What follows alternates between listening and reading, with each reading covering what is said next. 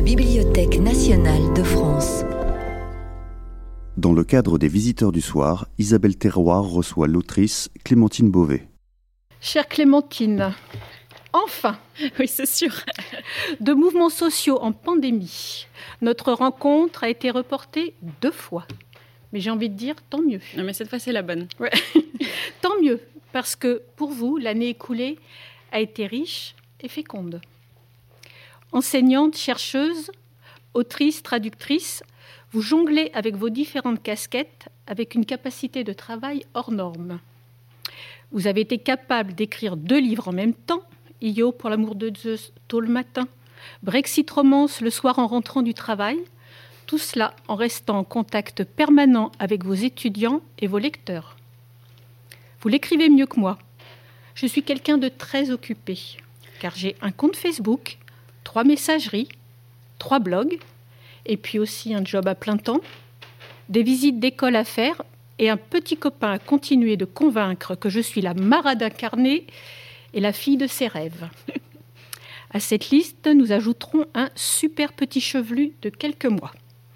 Il y a effectivement de quoi être occupé. Vos livres sont aujourd'hui traduits dans une quinzaine de langues et certains ont reçu les plus grands prix nationaux. Prix Sorcière, prix du magazine Lire, prix des Incorruptibles, j'en passe et des meilleurs. Tout nouvel ouvrage est pour vous une expérience d'écriture. Vous vous renouvelez à chaque parution en étant de préférence là où on ne vous attend pas.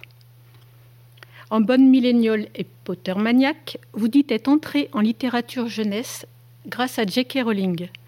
Et vous êtes aujourd'hui la traductrice de son dernier roman, Icabog. Pour planter le décor de cette rencontre, je vais encore vous citer, en rappelant que dans les premières pages du roman Songe à la douceur, vous faites une amusante description de l'établissement qui nous accueille ce soir. Dehors, c'était la tornade habituelle entre les quatre tours de la BNF par tous les temps, même en plein mois d'août, alors que la ville entière languit et poumonnée sous un soleil noir comme une bille de charbon, les escaliers du promontoire sont balayés de typhons. Il paraît que c'est un phénomène aérodynamique lié au placement des tours. Une petite gaffe architecturale. Et tout le monde s'en plaint, tout le monde râle, mais personne ne pense à la joie de ces quatre bâtiments qui jouent au ping-pong avec le vent qui voient se soulever les jupes des étudiantes, qui font tourbillonner les feuilles comme des artistes. La gaieté des uns rend les autres tristes. Donc merci Clémentine d'avoir bravé les courants d'air. Et vous, la, la, la, jeune Parisienne émigrée en Angleterre, quels souvenirs avez-vous gardé de ces lieux, de vos dernières visites ici? Merci beaucoup pour cette introduction, Isabelle.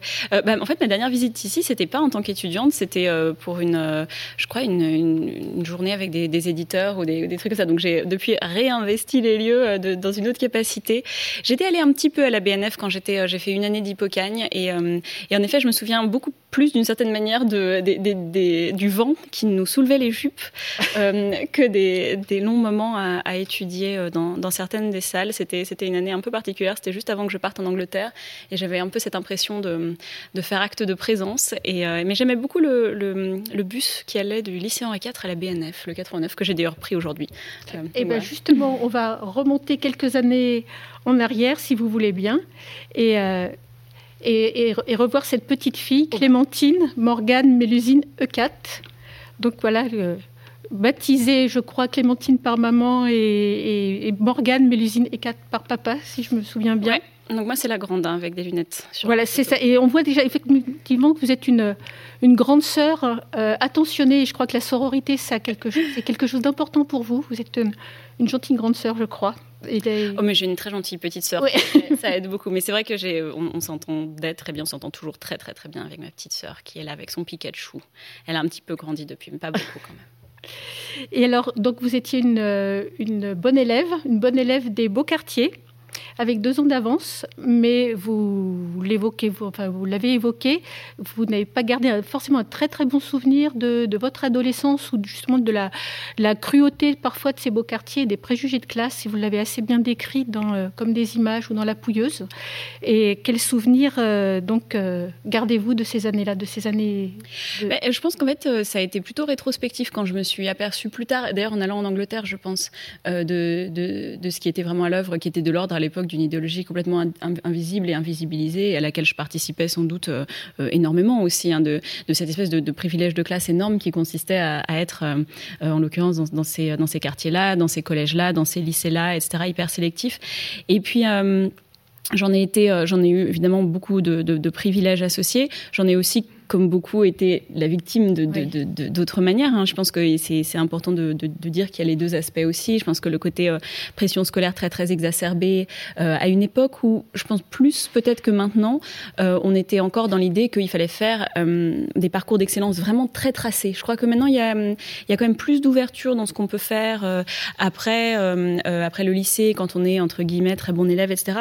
À l'époque, c'était vraiment il fallait intégrer, il fallait intégrer et bien années plus tard, quand je euh, quand j'étais euh, en Angleterre, donc on ne parle pas évidemment de, des grandes écoles ou, ce genre de choses-là.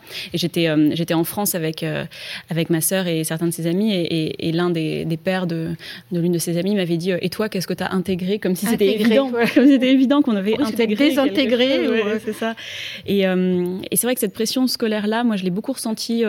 bon, dès le collège, mais là, elle était très auto-infligée, je pense. Et puis au lycée, où, où c'est vrai que c'était, enfin, c'était quand même très très dur quand on n'avait pas la cette espèce de d'esprit de compétition, euh, de, euh, quand on n'est pas le genre de personnalité qui est très galvanisé par la compétition. Moi, j'étais, j'étais comme très angoissée par, euh, par ça. Et j'en ai gardé un souvenir assez amer, d'autant plus parce qu'après, j'ai déménagé en Angleterre, où là, par contre, les grandes écoles, les grandes études, je veux dire, sont complètement différentes de, de la France. L'université repose pas du tout de la même manière sur cette, sur cette compétition au sein des, au sein des cursus. je me souviens de la première fois en Angleterre où, où je m'étais aperçue qu'on allait pas me rendre un, partiel en partant de la, plus, la meilleure note, en allant vers la plus basse, devant tout le monde, mais qu'on allait recevoir notre copie dans, dans notre casier. Et ça m'avait paru complètement dingue. Parce que je me dis, mais si on se fait pas humilier en public, est-ce qu'on a vraiment reçu sa note? Je ne sais pas. Et alors, ce que vous euh, disiez aussi, c'est que le, en fait, c'est aussi Harry Potter qui vous a un peu sorti de, de, de cet univers un petit peu désagréable et que vous étiez Potter maniaque et que, le, que voilà, vous faisiez partie de, des, des, fans et des, des, des, communautés de fans et de, que vous avez découvert Internet aussi à ce moment-là et tout, et tout l'univers qui pouvait s'ouvrir avec. Oui, euh, Harry Potter a été pour, pour beaucoup de gens, et y compris moi, très salvateur à un moment où c'était euh, c'était vraiment enfin c'était les, années collège quoi. Il y a des gens qui adorent ça, mais mais bon quand même pas tous.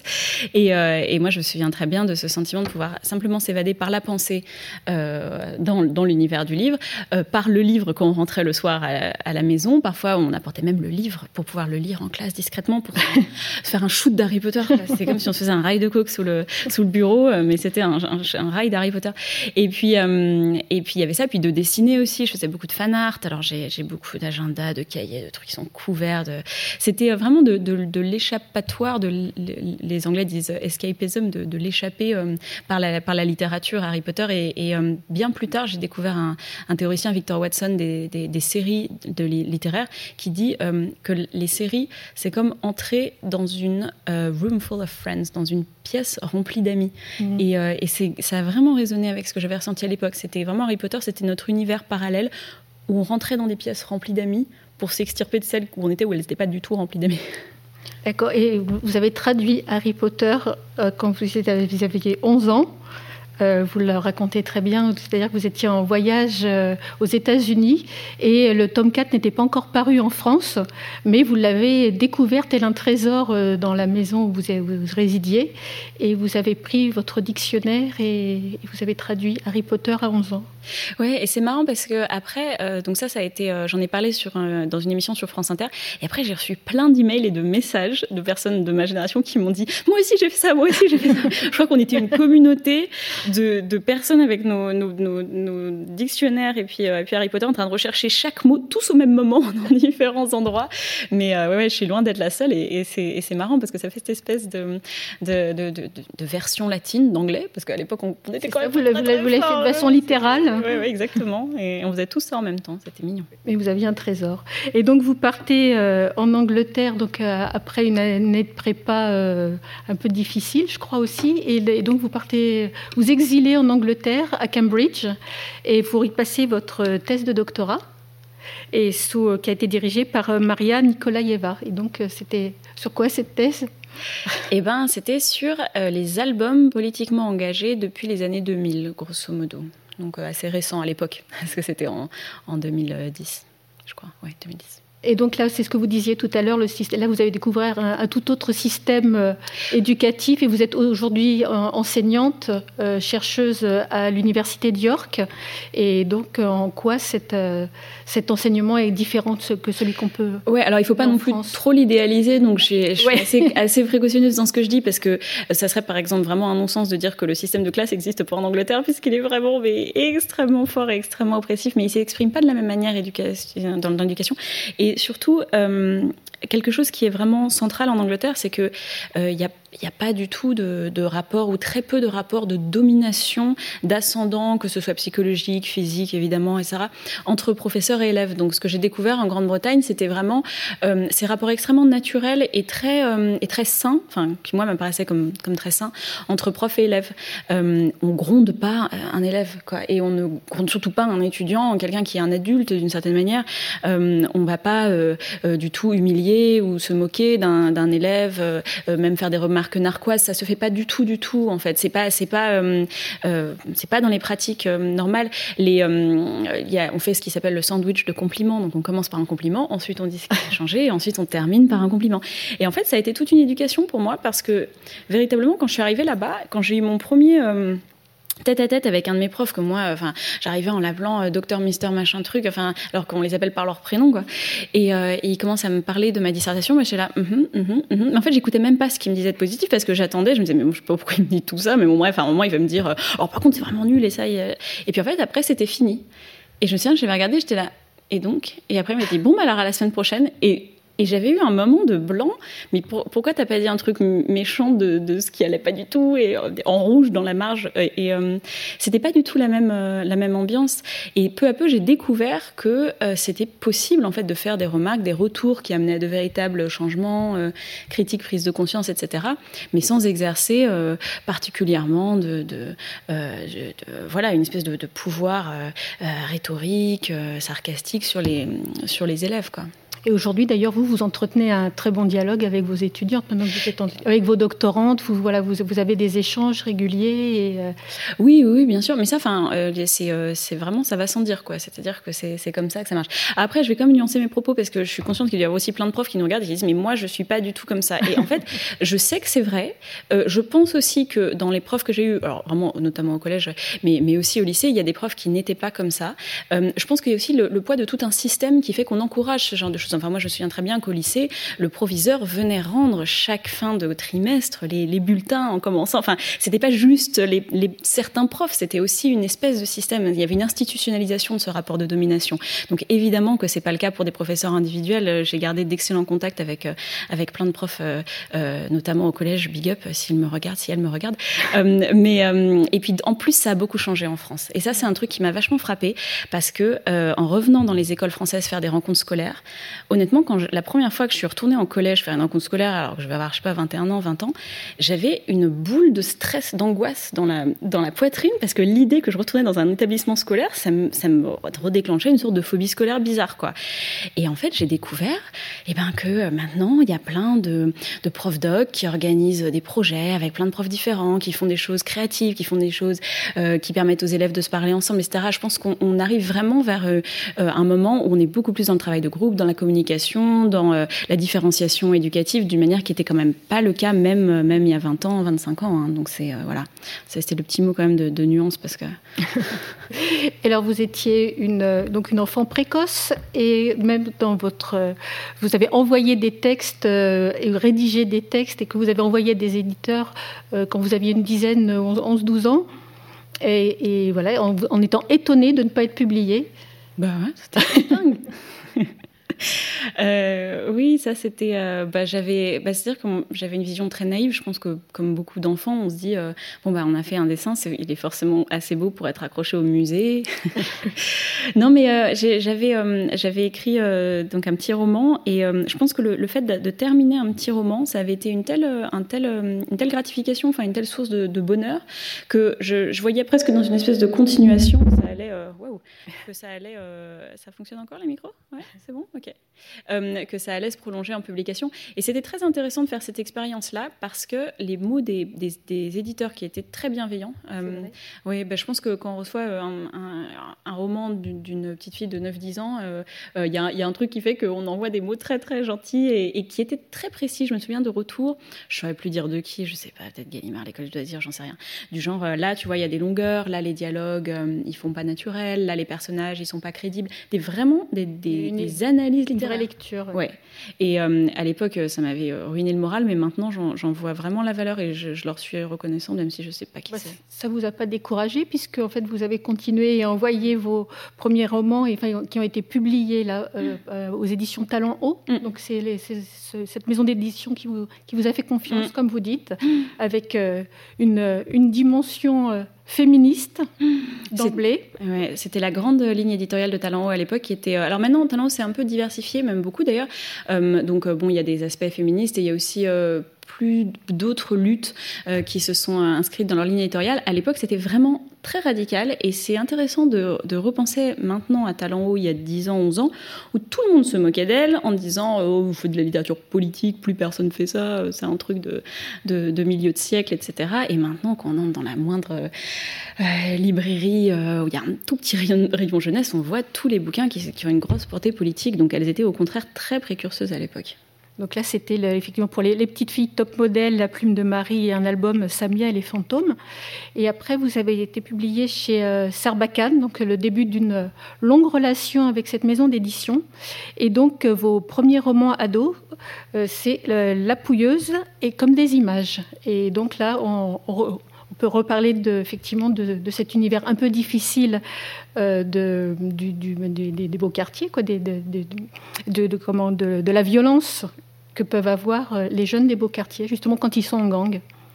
Oui, je pense que les deux, et c'est marrant d'y retourner aussi euh, dix ans plus tard, c'est-à-dire que quand on regarde ça, enfin, on n'a pas le même la même immédiateté qu'à l'époque. Et je pense que vraiment, ces deux livres, ils ont aussi servi d'exorcisme personnel de plein de manières. C'est peut-être, ça doit être vrai pour tous les livres. Hein. donc peut-être que dans dix ans, je dirais. Alors en fait, ceux-là, bon, c'est vraiment des exorcismes personnels. Mais, euh, mais ces deux-là, euh, je pense que c'est assez clair. C'est-à-dire qu'il y en avait un, il était, euh, alors c'était très inspiré du fait divers à l'époque du gang des barbares, qui, qui m'avait vraiment frappé beaucoup à l'époque. Et puis je m'étais dit, mais en fait, ça pourrait tout à fait arriver dans le septième. et c'est comme ça qu'est née l'idée de, de la pouilleuse et comme des images, euh, c'était euh, c'était le début un peu de ce qu'on appelait le revenge porn. Enfin, je ne sais même pas si on l'appelait encore. Euh, si les, harcèlements sur les réseaux sociaux. Le harcèlement sur les réseaux sociaux. Donc, et encore une fois, même si moi, bon, c'était pas le cas quand j'étais ado, je m'étais imaginé, voilà, qu'est-ce qui aurait pu se passer avec une sorte de huis clos très très très maintenu. Et je pense que c'était aussi ces deux romans, maintenant, ils m'apparaissent comme deux huis clos extrêmement euh, maîtrisés, mais maîtrisés, enfin contrôlés, quoi, dans une espèce de sens. Euh, euh, ils sont un peu froids, je pense, les deux pour cette raison-là aussi, c'est-à-dire que j'étais vraiment dans un contrôle euh, d'écriture très fort. Je voulais qu'il y ait une unité de temps, de lieu, d'action, ce qui est, enfin, ce qui est le, fait pour les deux. Et, euh, et je m'autorisais très peu à, à, prendre de vrais risques, que ce soit formel euh, ou, ou, même idéologique, etc. Et, et, comme des images en particulier, je me souviens très bien, mon éditeur Thibault, c'était la première fois que je travaillais avec lui, m'avait vraiment encouragé à, comme il dit, me lâcher sur une des scènes. non, non, mais vas-y, là, attends, tu mets ça en scène, il faut que tu assumes, tu mets des gros mots, tu mets des insultes. Euh, là, il faut vraiment que ça se déchaîne, que ce soit la grosse scène de baston, quoi. Et, de faire cet effort-là, euh, ça avait été à la fois très fructueux et hyper difficile pour moi. J'ai accepté très peu de lâcher prise euh, sur l'écriture à ce stade-là encore. Vous vous êtes bien rattrapé après, et notamment avec le suivant, je pense aux petites reines. Euh, voilà, parce que là, c'est un roman qui a été multiprimé et voilà, qui est l'histoire de quatre personnages, dont trois filles, Mireille, Astrid et Akima, qui sont sacrés boudins de l'année sur Facebook. et qui vont entamer un road trip initiatique à vélo de Bourg-en-Bresse jusqu'à la garden party de l'Élysée. Et ça parle aussi de harcèlement sur les réseaux sociaux, puisque c'est le point de départ de, l'histoire. Et là, vous utilisez un langage très cru. Et il y a eu un échange, je, vais le lire, que vous avez eu avec une, une lectrice, je crois pareil, sur, un, sur, un, sur votre blog, je crois, et qui est assez savoureux. Mais je vous laisse en, parler, les petites reines. Oui, alors euh, les petites reines, c'est vraiment, pour moi, ça reste le tournant, euh, vraiment la charnière, quoi. Parce que, mais de plein de manières, pas seulement, c'est évidemment très important qu'il y a eu un avant et un après en termes non seulement de vente, mais aussi de, entre guillemets, reconnaissance de nom, parce que ça reste dans le, dans le milieu de la littérature jeunesse, qui est, qui est un petit milieu aussi. Mais, mais c'est vrai qu'il y a eu un basculement là. Mais surtout pour moi, euh, ça m'a autorisé à faire quelque chose que je m'autorisais pas tellement avant, qui était en fait qu'on peut appeler le feel good d'une certaine manière et qui était quelque chose qu'on me disait beaucoup. En fait on me disait mais c'est bizarre parce que toi dans ta vie t'es plutôt chill t'es plutôt t'as plutôt tu fais, des blagues tout le temps. Pourquoi tes livres ils sont aussi sombres ou ils sont aussi politiques? Parce que même un livre comme le Top Model c'est un livre humoristique mais mais quand même très rigide, quoi, très politique. Et, euh, et je pense que dans Les Petites Reines, euh, il y a eu une espèce de, de relâchement, quoi, et, au bon sens du terme. C'est-à-dire que je me suis dit, je me suis vraiment autorisée à faire un truc qui rende heureux, où il y ait de l'humour, où il y ait vraiment des ingrédients de road trip euh, très téléphonés, en fait, parce que, parce que parfois c'est ça aussi, les narrations, des personnages très hauts en couleur et beaucoup de déconnes, en fait. Et, euh, et, Thibaut, mon éditeur, encore une fois, a eu un gros impact dessus parce qu'une chose qu'il m'a dite euh, quand, quand j'ai terminé la première version, c'est que c'était très dans la vanne et tout, mais que ça manquait de sensibilité, d'émotion du, du, côté de Mireille, qu'elle était très froide, ah. qu'elle faisait beaucoup de vannes, et puis qu'elle-même, elle ne nous laissait pas pénétrer à l'intérieur d'elle. Donc j'ai rajouté, entre guillemets, j'ai retravaillé le texte pour qu'il y ait plus d'émotion, plus d'implication dans le personnage de Mireille. Ce travail-là, c'est un truc que je fais encore jusqu'à aujourd'hui, je trouve ça très difficile en fait. Hein, ce travail de, vraiment se livrer émotionnellement euh, dans un texte, ça me vient pas du tout naturellement et j'ai tendance à cacher ça derrière des, murs de vannes. Mais, euh, c'est vraiment quelque chose qui m'habite encore maintenant. Mais les petites reines, ça a été vraiment pour moi l'occasion de, faire, euh, de commencer ce travail-là, du moins. Et alors justement sur ce langage très cru, parce que vous appelez un chat un chat, et je crois que vous les aimez bien, donc je, vous lis l'échange avec cette lectrice. Bonjour, je viens de découvrir votre livre, Les Petites Reines. Je vous avoue tout de suite, je ne l'ai pas lu en entier. Honnêtement, je n'ai pas pu aller jusqu'au bout. Il est vrai que du haut de mes 40 petites années, je n'ai peut-être plus l'esprit assez large pour apprécier votre style de littérature jeunesse. Mais jeunesse pour moi ne veut pas dire vulgarité. Je pense qu'il est important de montrer à un ado qu'on peut parler autrement qu'avec des putains et compagnie. Quelques mots familiers, un mot vulgaire dans un, dialogue passe encore, mais votre livre rassemble une collection impressionnante de couilles, putain, trou du cul, connasse, merde, connard, sale con, salopard, connerie, et je n'ai pas tout relevé. À quoi cela sert-il? Avez-vous réellement aimé écrire ce genre de choses? C'est dommage. Votre histoire doit certainement être intéressante, et vous devez certainement avoir du talent mais je ne conseillerais pas votre livre à mes enfants ni à mes élèves. Et votre réponse Je me suis même plus ce que j'ai dit. Ça doit faire des années. C'était en 2016. Ah, quand même, c'est pas si longtemps que ça. Bonjour. Dites donc, pour quelqu'un qui n'aime pas les gros mots, vous en citez toute une liste avec ce que je ne peux m'empêcher d'analyser comme une grande délectation secrète. Pour citer le Père Noël est une ordure, vous en étiez à peau de couille, je crois. Que se passe-t-il ensuite? Que vous dire? Et qu'il ne faut pas qu'on se rencontre. J'utilise en effet putain comme un signe de ponctuation. Quant aux ados, m'est avis qu'ils en connaissent d'autres. c'est vrai que ça, c'est un truc. Les, ados me posent la question. Ils me disent Madame, pourquoi vous mettez tellement de gros mots dans vos livres? Et après, je dis euh, Je vous en ai appris, vous les connaissez Ben, on les connaissait. Et par contre, votre vocabulaire est, très riche et il y a peu de, de vos ouvrages où on n'apprend pas un mot de vocabulaire justement parce que c'est souvent très contrebalancé parce par, des, par une syntaxe très riche, par même une forme de classicisme aussi dans, dans, les structures. Et il y a voilà, moi j'ai appris plein de mots avec vous, pas des gros hein, non plus, mais euh, voilà des, des éplapourdis, euh, des, euh, des insolins. Ah, j'aime bien éplapourdis, ouais. Éplapourdis, voilà. Donc voilà, voilà moi, moi j'ai appris beaucoup de mots avec vous, pas des gros, mais j'ai appris des vous avez un langage qui est très riche. C'est gentil. Non, mais pour les gros mots, c'est une question de justesse pour moi. C'est-à-dire que, par exemple, dans H tendre, il n'y a pas beaucoup de gros mots parce que c'est pas le, c'est vu par le regard d'un garçon qui n'utiliserait pas beaucoup de gros mots. Donc, euh, je veux dire, il faut, il faut rechercher une espèce de, de, justesse. Mireille, c'est totalement son, son, personnage, absolument. Hein. Et alors, donc, cette, euh, les petites reines, ça a été adapté en pièce de théâtre. Et on va, on va en voir un extrait si ça marche, parce que vous avez écrit dans Comme des images une vidéo dans un PowerPoint, ça ne marche jamais. Jamais. Donc on va faire confiance aux techniciens de la BNF. Astrid, Akima, Mireille, trois adolescents dont désormais tout le monde dans la cour de récréation connaît le nom. Car un groupe Facebook les a élus mercredi dernier boudin de l'année. Ma mère m'a donné la seconde idée du siècle. On va y aller à vélo. Rendez-vous samedi 13h14 dans mon garage. Euh, mais euh, Akima, toi, tes, parents sont d'accord pour te laisser errer comme ça à 12 ans sur les routes de France, traverser les forêts, les montagnes? Mes parents sont morts, c'est mon frère qui décide. Oh cool Astrid 6 jours, 5 nuits, à hauteur de 5 à 7 heures de pédalage par jour. Ça va se faire. Ça va se faire. On va y arriver. On arrivera là-bas le 14 juillet à midi. On est C'est quand même pas pareil, Indochine et un père. La plupart du temps, c'est mieux d'avoir Indochine. Indochine, au moins, il parle Waouh, je sais pas ce qui s'est passé, mais d'un coup, tout le monde s'intéresse à nous. Alors c'est un spectacle qui a été nommé au Molière, Et comment s'est passée cette adaptation Justement, vous avez été associé à, la, ce travail le... Non, c'est euh, vraiment. Alors, l'adaptation, elle est de Justine Edman et Rachel Arditi, qui sont un peu, euh, euh, je, je, je, dirais, des, des personnes. Enfin, c'est très étonnant. leurs adaptations, elles ont aussi fait l'adaptation en comédie musicale de, de Songe à la douceur, dont on parlera ensuite. Et Justine, il se trouve qu'il y a quelques jours, je viens de voir la première d'une autre mise en scène de Justine, de l'un de mes textes, qui s'appelle Peau d'humaine, qui est dans, dans, un livre qui s'appelle La revanche des princesses. Et c'est vraiment. Euh, très étonnant parce que on parlait de sororité tout à l'heure, mais il y a une notion d'âme sœur euh, artistique.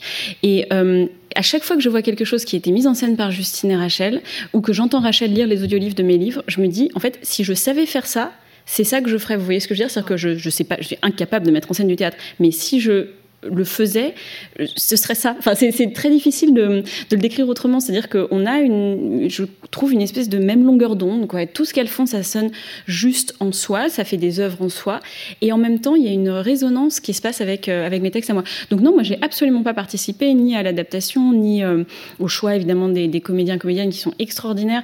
Et, euh, pourtant, enfin, je m'y reconnais, je m'y retrouve complètement. Et c'est très mystérieux. Je sais pas l'expliquer en fait autrement. Et alors, je crois savoir que les droits ont été achetés aussi pour euh, que ce soit tourné en, film. Mais voilà, si le projet. Euh, c'est en cours. Là, on en est. Enfin, on en est. Les, scénaristes en sont à la deuxième version du scénario, il me semble. Donc voilà. Le cinéma, ça prend toujours beaucoup plus longtemps.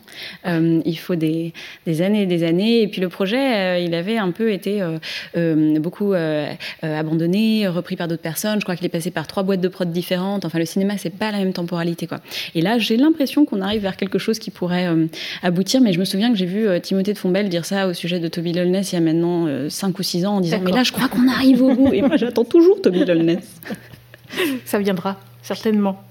Alors, vous parliez de, de Songe à la douceur, cette petite merveille Songe à la douceur, qui est vraiment un très joli roman, une, belle invitation au voyage. Et vous l'aviez présenté à la Grande Librairie. Il y a peu d'auteurs jeunesse qui sont invités à la Grande Librairie. Et vous en avez fait partie euh, sur un très joli plateau où il y avait euh, Claude Ponty, Suzy Morgenstern, euh, voilà, Arnaud Catherine. Arnaud Catherine. Donc voilà, c'était pas rien. Et donc c'est un roman qui est, que c'est une, interprétation, une adaptation de, de Jeanne Onegin de Pushkin Chine.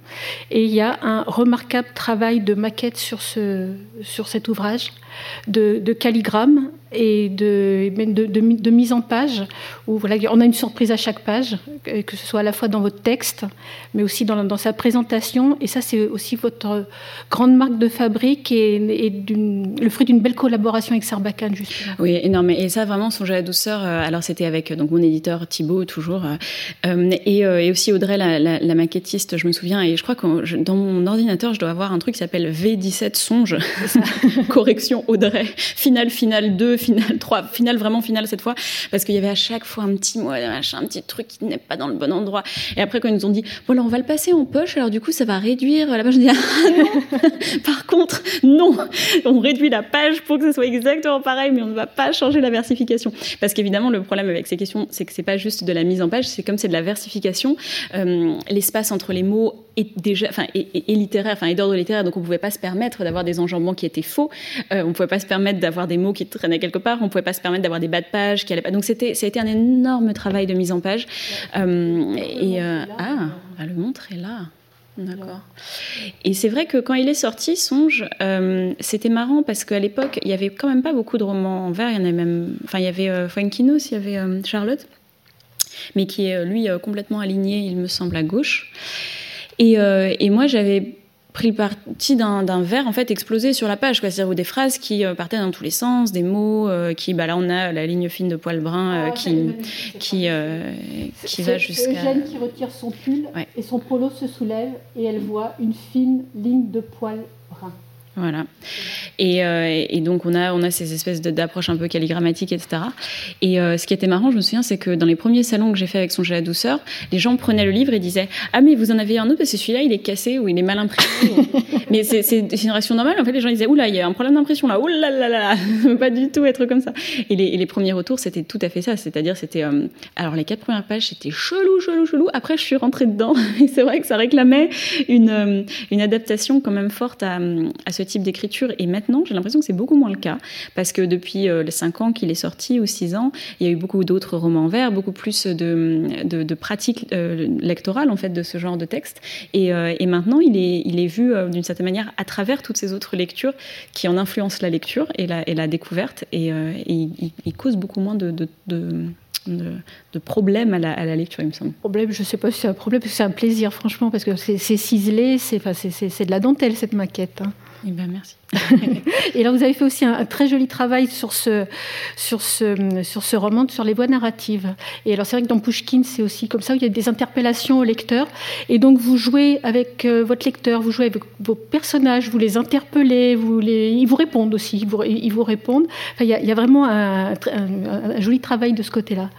J'aime ouais, beaucoup ça. Après, c'est des. Vous amusez bien. Ouais, c'est des procédés euh, qui, qui, me plaisent beaucoup quand je les trouve aussi en, en littérature. Donc, euh, j'aime bien, en fait, euh, bon, moi, de toute façon, j'aime les livres qui, qui, sont très artificiels. Alors, artificiel, c'est vraiment pour moi au meilleur sens du terme. Hein. C'est-à-dire que j'aime qu'on voit qu'il y a vraiment un travail de langue qui, qui nous fait voir qu'on ne peut pas s'empêcher de constater que c'est une que c'est un voilà un artisanat littéraire d'une certaine manière. Les, écritures qui essayent de donner accès directement à des visions qui ont un, style qui essaye de s'effacer d'une certaine manière, ça, m'intéresse toujours moins. Donc j'aime bien euh, qu'on nous rappelle sans cesse le fait qu'on est, on est face à une œuvre de composition, quoi, il y a vraiment une composition littéraire à l'œuvre.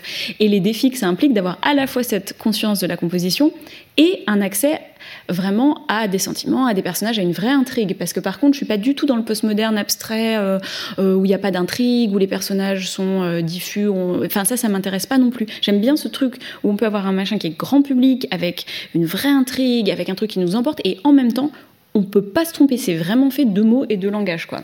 Et les, narrateurs, la présence du narrateur, cette espèce de, casser le quatrième mur, comme disent les, artistes de BD, ça, ça m'intéresse fabuleusement parce que vraiment les narrateurs non fiables, les narrateurs qui s'adressent directement au lecteur, c'est, j'adore trouver ça dans les romans. Donc j'aime bien aussi en mettre en scène aussi.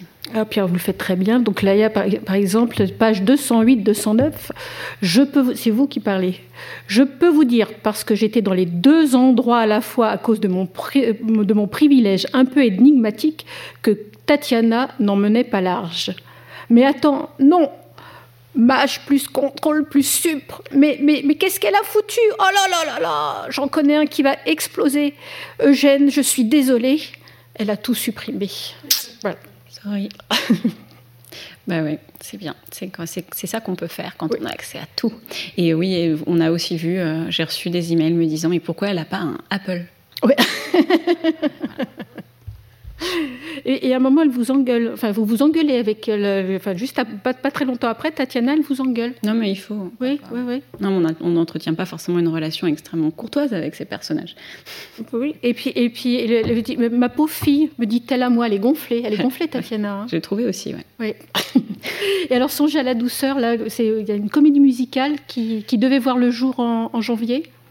Oui, et dont j'ai vu un filage complet, c'était vraiment merveilleusissime, encore une fois avec euh, Justine Henneman. Avec la même équipe que les petits. La même équipe, alors pas les mêmes comédiens et comédiennes, je suis pas certaine de pouvoir euh, révéler euh, de qui il s'agit, donc je vais un peu m'en garder pour l'instant, mais c'est Seuil Création qui le fait, et il me semble qu'ils ont une page dédiée sur leur site. c'est un spectacle musical avec donc la présence de la narratrice, qui est, qui est absolument sur scène, et puis des, de quatre personnages, il me semble. On a Lensky, Olga, Tatiana et Eugène. Euh, alors, comme dans Les Petites Reines, il y a, les personnages font aussi plusieurs rôles à la fois selon les moments de l'intrigue et tout. Et, euh, et euh, la musique de Manuel Peskin est vraiment géniale. C'est c'est des, des, super chansons. Alors là, pour le coup, j'ai été plus impliquée puisque j'ai quand même écrit les textes des chansons. Un autre exercice de style, vous ne l'aviez pas fait encore Je l'avais pas fait. Et en fait, je pensais pas que j'allais. Enfin, j'aurais pas dit que je pourrais le faire. Mais Justine m'a dit, mais écris comme des poèmes. De toute façon, il faut juste que tu les écrives de manière qui soit un petit peu plus régulière que la manière dont c'est dans le livre. Donc, par exemple, la, fameuse ligne de poil brun est devenue l'une des, chansons centrales. Donc, je l'ai réécrite d'une certaine manière, ce passage-là, en, poème. Et puis lui, il l'a il a, il a, il mis en musique, enfin il les a tous mis en, toutes mises en musique. Il, en a aussi écrit euh, quelques-unes. Euh, et voilà, et c'est vraiment super. Il y a, enfin, j'ai tellement envie qu'ils sortent vraiment dans les salles et que les gens puissent aller le voir parce que parce que c'est hyper frustrant pour eux aussi euh, de ne pas pouvoir le jouer en public. Mais moi, j'étais vraiment un privilège total d'y assister, quoi. Ça viendra. ça viendra. Alors, l'autre roman, Brexit Romance. Et alors là, c'est une comédie romantique et politique. Euh, oui, Brexit Romance, euh, c'est un gros pavé. Oui, c'est ça. Et Brexit Romance, encore une fois, avec le recul, enfin, pas avec le recul, parce que je le savais déjà à l'époque, hein, c'était, pour moi, c'est vraiment le roman qui est venu euh, saluer, mais je ne sais plus si c'était 10 ans, oui, ça devait être 10 ans en Angleterre, ou 10, 11 ans en Angleterre. Et c'est un peu le roman où j'ai entassé tous les trucs qui s'était agglutiné dans mon esprit depuis tout ce temps sur les différences culturelles euh, et, euh, et euh, sociales et linguistiques entre la France et la Grande-Bretagne. Et j'ai compris qu'en fait, le Brexit, c'était le parfait prétexte pour parler de ça, pour parler de, de ce que ça fait, cette espèce de, de, familiarité, étrangeté qu'on peut avoir euh, quand on est français en Angleterre, quand on est anglais en, en France, enfin britannique, etc. Et, comment ça fonctionnait à ce niveau-là, le système extrêmement précis de classe, etc.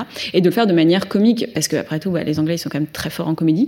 Euh, j'avais euh, beaucoup de, de, choses que je pouvais pasticher assez, assez facilement, que ce soit leur comédie musicale, leur comédie romantique, je veux dire, leur comédie du mariage du 19e siècle, euh, euh, leur, leur, classe politique, qui est franchement assez, comique parfois, euh, et, de, reprendre un peu tous les, codes de ça aussi, de la screwball comédie, de toutes ces choses-là que j'adore, et, en faire un, et en faire un roman.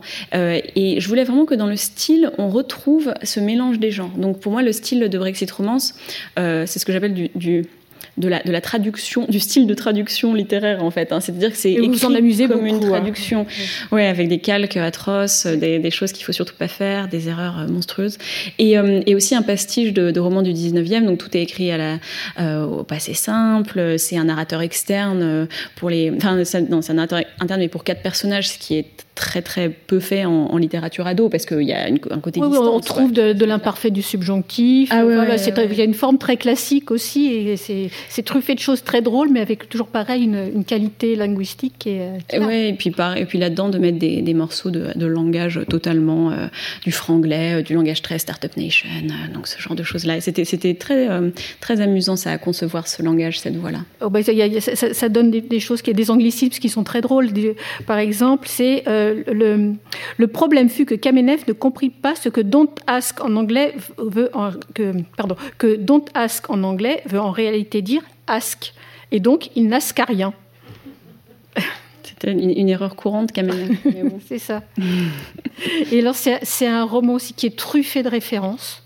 Et vous vous amusez beaucoup. Donc il y a des, des, des, références à des gens connus. Donc alors, on y croise Marine Le Pen, on y croise, voilà, pas, forcément au mieux de sa forme, mais Mathias Sénard, Maïlis de Kerangal, euh, voilà. Et il y a des allusions à Emmanuel Macron aussi, parce que c'est notre projet. Et mais, mais, vous savez quel est mon plus grand regret de Brexit Romance C'est qu'il y avait toute une scène avec Boris Johnson. Ah. En fait, à un moment, enfin c'était pas toute une scène, mais à un moment, euh, Cosmo perd ses cartes, etc. Et il y avait tout un truc, une série de vannes sur Boris Johnson. Et je l'ai enlevé parce que je me suis dit, non mais là franchement, c'est de la, enfin tu te fais plaisir quoi, parce que personne en France connaît Boris Johnson. et, voilà, deux ans plus tard. Et là vraiment, mais je suis dégoûtée. Donc il faut jamais, il faut toujours croire au potentiel de vieux étoniens comme Boris Johnson. Et alors, c'est un, roman aussi où il y a des références à, Lewis Carroll. On croise le, on croise le lapin blanc. Euh, il y a une héroïne qui s'appelle Faustine Carroll. les, autres sont la famille Dodgson. Voilà, et il y a un, thé qui a un goût de larmes. Voilà, donc il y a truffé de références aussi. Euh, oui, c'était c'est aussi une, une petite. Euh, enfin, il y a aussi de la, réécriture d'Alice, ouais. Parce que Alice euh, au Pays des merveilles. Alors moi, j'idolâtre pas ce livre comme euh, comme comme le meilleur livre du monde, mais j'aime beaucoup beaucoup Alice au Pays des merveilles. Et surtout, ce que Alice au Pays des merveilles sait très bien faire et et qu'on peut reprendre un peu à son compte, c'est ce côté d'un monde complètement fou, mais très organisé dans sa folie. C'est-à-dire que c'est vraiment mais mais tout le monde est fou ici, quoi. Mais il y, y, a un côté, ils sont ils sont très diligents, quoi, dans cette dans cette espèce de de, de côté zinzin Euh, et c'est ça que les que je pense que les pâles copies entre guillemets de d'Alice au pays des merveilles qui a pu y avoir en Angleterre comme euh, comme partout, hein, ont pas forcément compris, c'est que c'est pas juste du n'importe quoi en fait, Lewis Carroll. C'est très, c'est du, n'importe quoi très organisé. Et j'aime bien ce, cet aspect-là, le côté euh, très très stratégique de, de la folie de, de chez Carroll. Donc j'aimais bien mobiliser certains certains aspects de ça pour le bouquin. Et alors là, vous habitez en Angleterre normalement, mais le Brexit, là concrètement, et la situation aujourd'hui, comment, comment, comment vous gérez tout ça? Honnêtement, pour l'instant, c'est pas le Brexit qui préoccupe le plus la Grande-Bretagne, c'est euh, et c'est vraiment le, Covid. Enfin, eux, ils sont, ils sont beaucoup plus euh, en avance en termes de vaccination, etc. Mais ils ont été très stricts avec le, le confinement euh, depuis janvier. Mes potes, ils sont chez eux, quoi. Enfin, et, même avant l'année dernière, c'était les Anglais, ils ont vraiment une attitude très différente par rapport aux règles. Bon, ça, on le sait, mais enfin, c'est vraiment très frappant. C'est-à-dire que moi, mes, mes amis, ils respectaient ils respectent absolument le confinement. Il n'y a pas question de oh allez on sort, on va quand même se faire un petit pique-nique, machin, en loose day. Ah non non non non, ça se passe pas du tout comme ça. Et, euh, et donc c'est un pays qui est probablement plus facile à gouverner d'ailleurs en tant que Covid que, que, la France à mon avis. Donc pour l'instant c'est un peu ça qui en fait le blocage. Le Brexit, je suis sûre qu'on va en avoir les conséquences euh, et on, les a déjà depuis des années. Donc je, pour moi le, basculement de janvier a pas eu une différence absolument gigantesque, sauf quelques petits détails sur les trucs de compte en banque avec lesquels je vais pas vous barber, mais, mais sinon c'est euh, c'est pas trop de contraintes pour vous. Et... Bah, en fait j'ai dû obtenir ce qui s'appelle la résidence permanente en Grande-Bretagne, que j'avais pas à avoir avant, euh, puisque j'étais européenne, donc j'avais le droit de, résider là-bas. Donc j'ai obtenu ça, mais ça fait déjà 2-3 ans, parce qu'on parce qu'on on y a été encouragé très tôt en tant que Français résident en Grande-Bretagne. Donc j'ai pu obtenir ça euh, de manière euh, très facile, parce qu'encore une fois, l'administration en Grande-Bretagne, ça, ça marche quand même très bien. Vous, n'avez pas eu à organiser des mariages comme, comme, dans Brexit Romance? Mais, non, mais aucun Britannique n'a voulu de moi. Qu'est-ce que vous voulez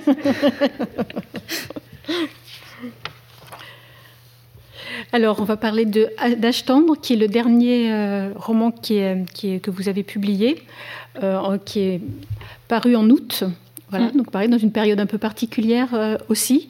Et le, on a beaucoup parlé des EHPAD ces derniers temps. Mm. Et vous, vous avez imaginé un EHPAD d'une unité mnémosine euh, voilà, qui, voilà, qui, permet d'accueillir des personnes âgées euh, en, les replaçant dans l'univers de leur jeunesse. Oui, alors c'est pas exactement mon invention quand même, parce que ça existe pour ça existe, ouais. Alors ce qui existe, bon, le truc c'est que avec les romans, ce qui est bien, c'est qu'on peut élargir des trucs qui existent pour Vous que ce tirer la plug. Voilà, exactement. On peut les tirer, les tirer. Parce qu'en fait, ce qui existe, il existe des institutions dans le monde, en Autriche, en Amérique, etc., où il y a des environnements qui sont reproduits pour ne pas être trop perturbants pour les pour les patients. Et, euh, et moi, j'ai imaginé tout un village, mais alors qu'il soit reproduit, alors vraiment avec une espèce de, encore une fois, de, diligence et de, discipline dans la production jusqu'au moindre bibelot près et puis des portes cachées dans les murs. Il y avait un, côté très... Euh, l'un de mes films préférés quand, j'étais plus jeune, c'était Truman Show et, j'aime beaucoup cette idée d'un monde artificiel entièrement créé euh, comme ça où il faut en même temps maintenir une espèce de secret ou de mensonge mais qui n'est pas vraiment parce que d'une certaine manière les pensionnaires savent que c'est pas vraiment les années 50-60, que de toute façon, il n'y avait pas du flower power partout dans un appartement dans les années 60, 50-60. Ce qui m'intéressait vraiment dans Ashton, c'était de capturer non pas les années 50, 60, 70, mais la nostalgie qu'on a envers cette période. ces années-là. C'était ça qui m'intéressait beaucoup, parce que j'en suis victime aussi. Euh, c'est vraiment euh, euh, quelque chose qui me fascine. Et en même temps, ce qui me fascine aussi, c'est le fait que quand on pense à ces années-là, aux soi-disant 30 glorieuses, etc., on s'en souvient, on se souvient que de ce qui était glorieux d'une certaine manière. Et, et on apprend à l'école qu'en telle année, on a inventé la mini-jupe ou le jean. On se dit, waouh, c'était tellement important qu'on doit l'apprendre en cours d'histoire. Mais à côté de ça, il y a plein de trucs. on fait trois lignes, quoi la, guerre d'Algérie, euh, moi je l'ai quasiment découverte dans les parapluies de Cherbourg finalement. Hein. Donc c'est vraiment des, des, choses euh, euh, qui m'intéressaient. Ça, c'était de, de, penser à la manière dont on pense aux années 50-70. Et alors, donc celui-là, il est écrit sous forme d'un rapport de stage, donc c'est très très drôle aussi parce qu'il y a deux, deux temporalités de, dans, le roman. Et donc c'est l'histoire d'un jeune Valentin qui est envoyé pour faire son service civique dans le Nord. Il vient d'Albi et il est donc envoyé dans cette unité mnémosine. Et il doit annoncer à une octogénaire qui est atteinte d'Alzheimer que contrairement à ce qu'elle pense, euh, euh, parce qu'elle pense avoir gagné un concours qui lui permettra de recevoir la visite de Françoise Hardy, mais Françoise Hardy comme elle était dans les années 60-70. Et donc il faut, voilà, il, faut, il faut lui annoncer ça, mais lui, il, veut trouver le, le, sosie de Françoise Hardy.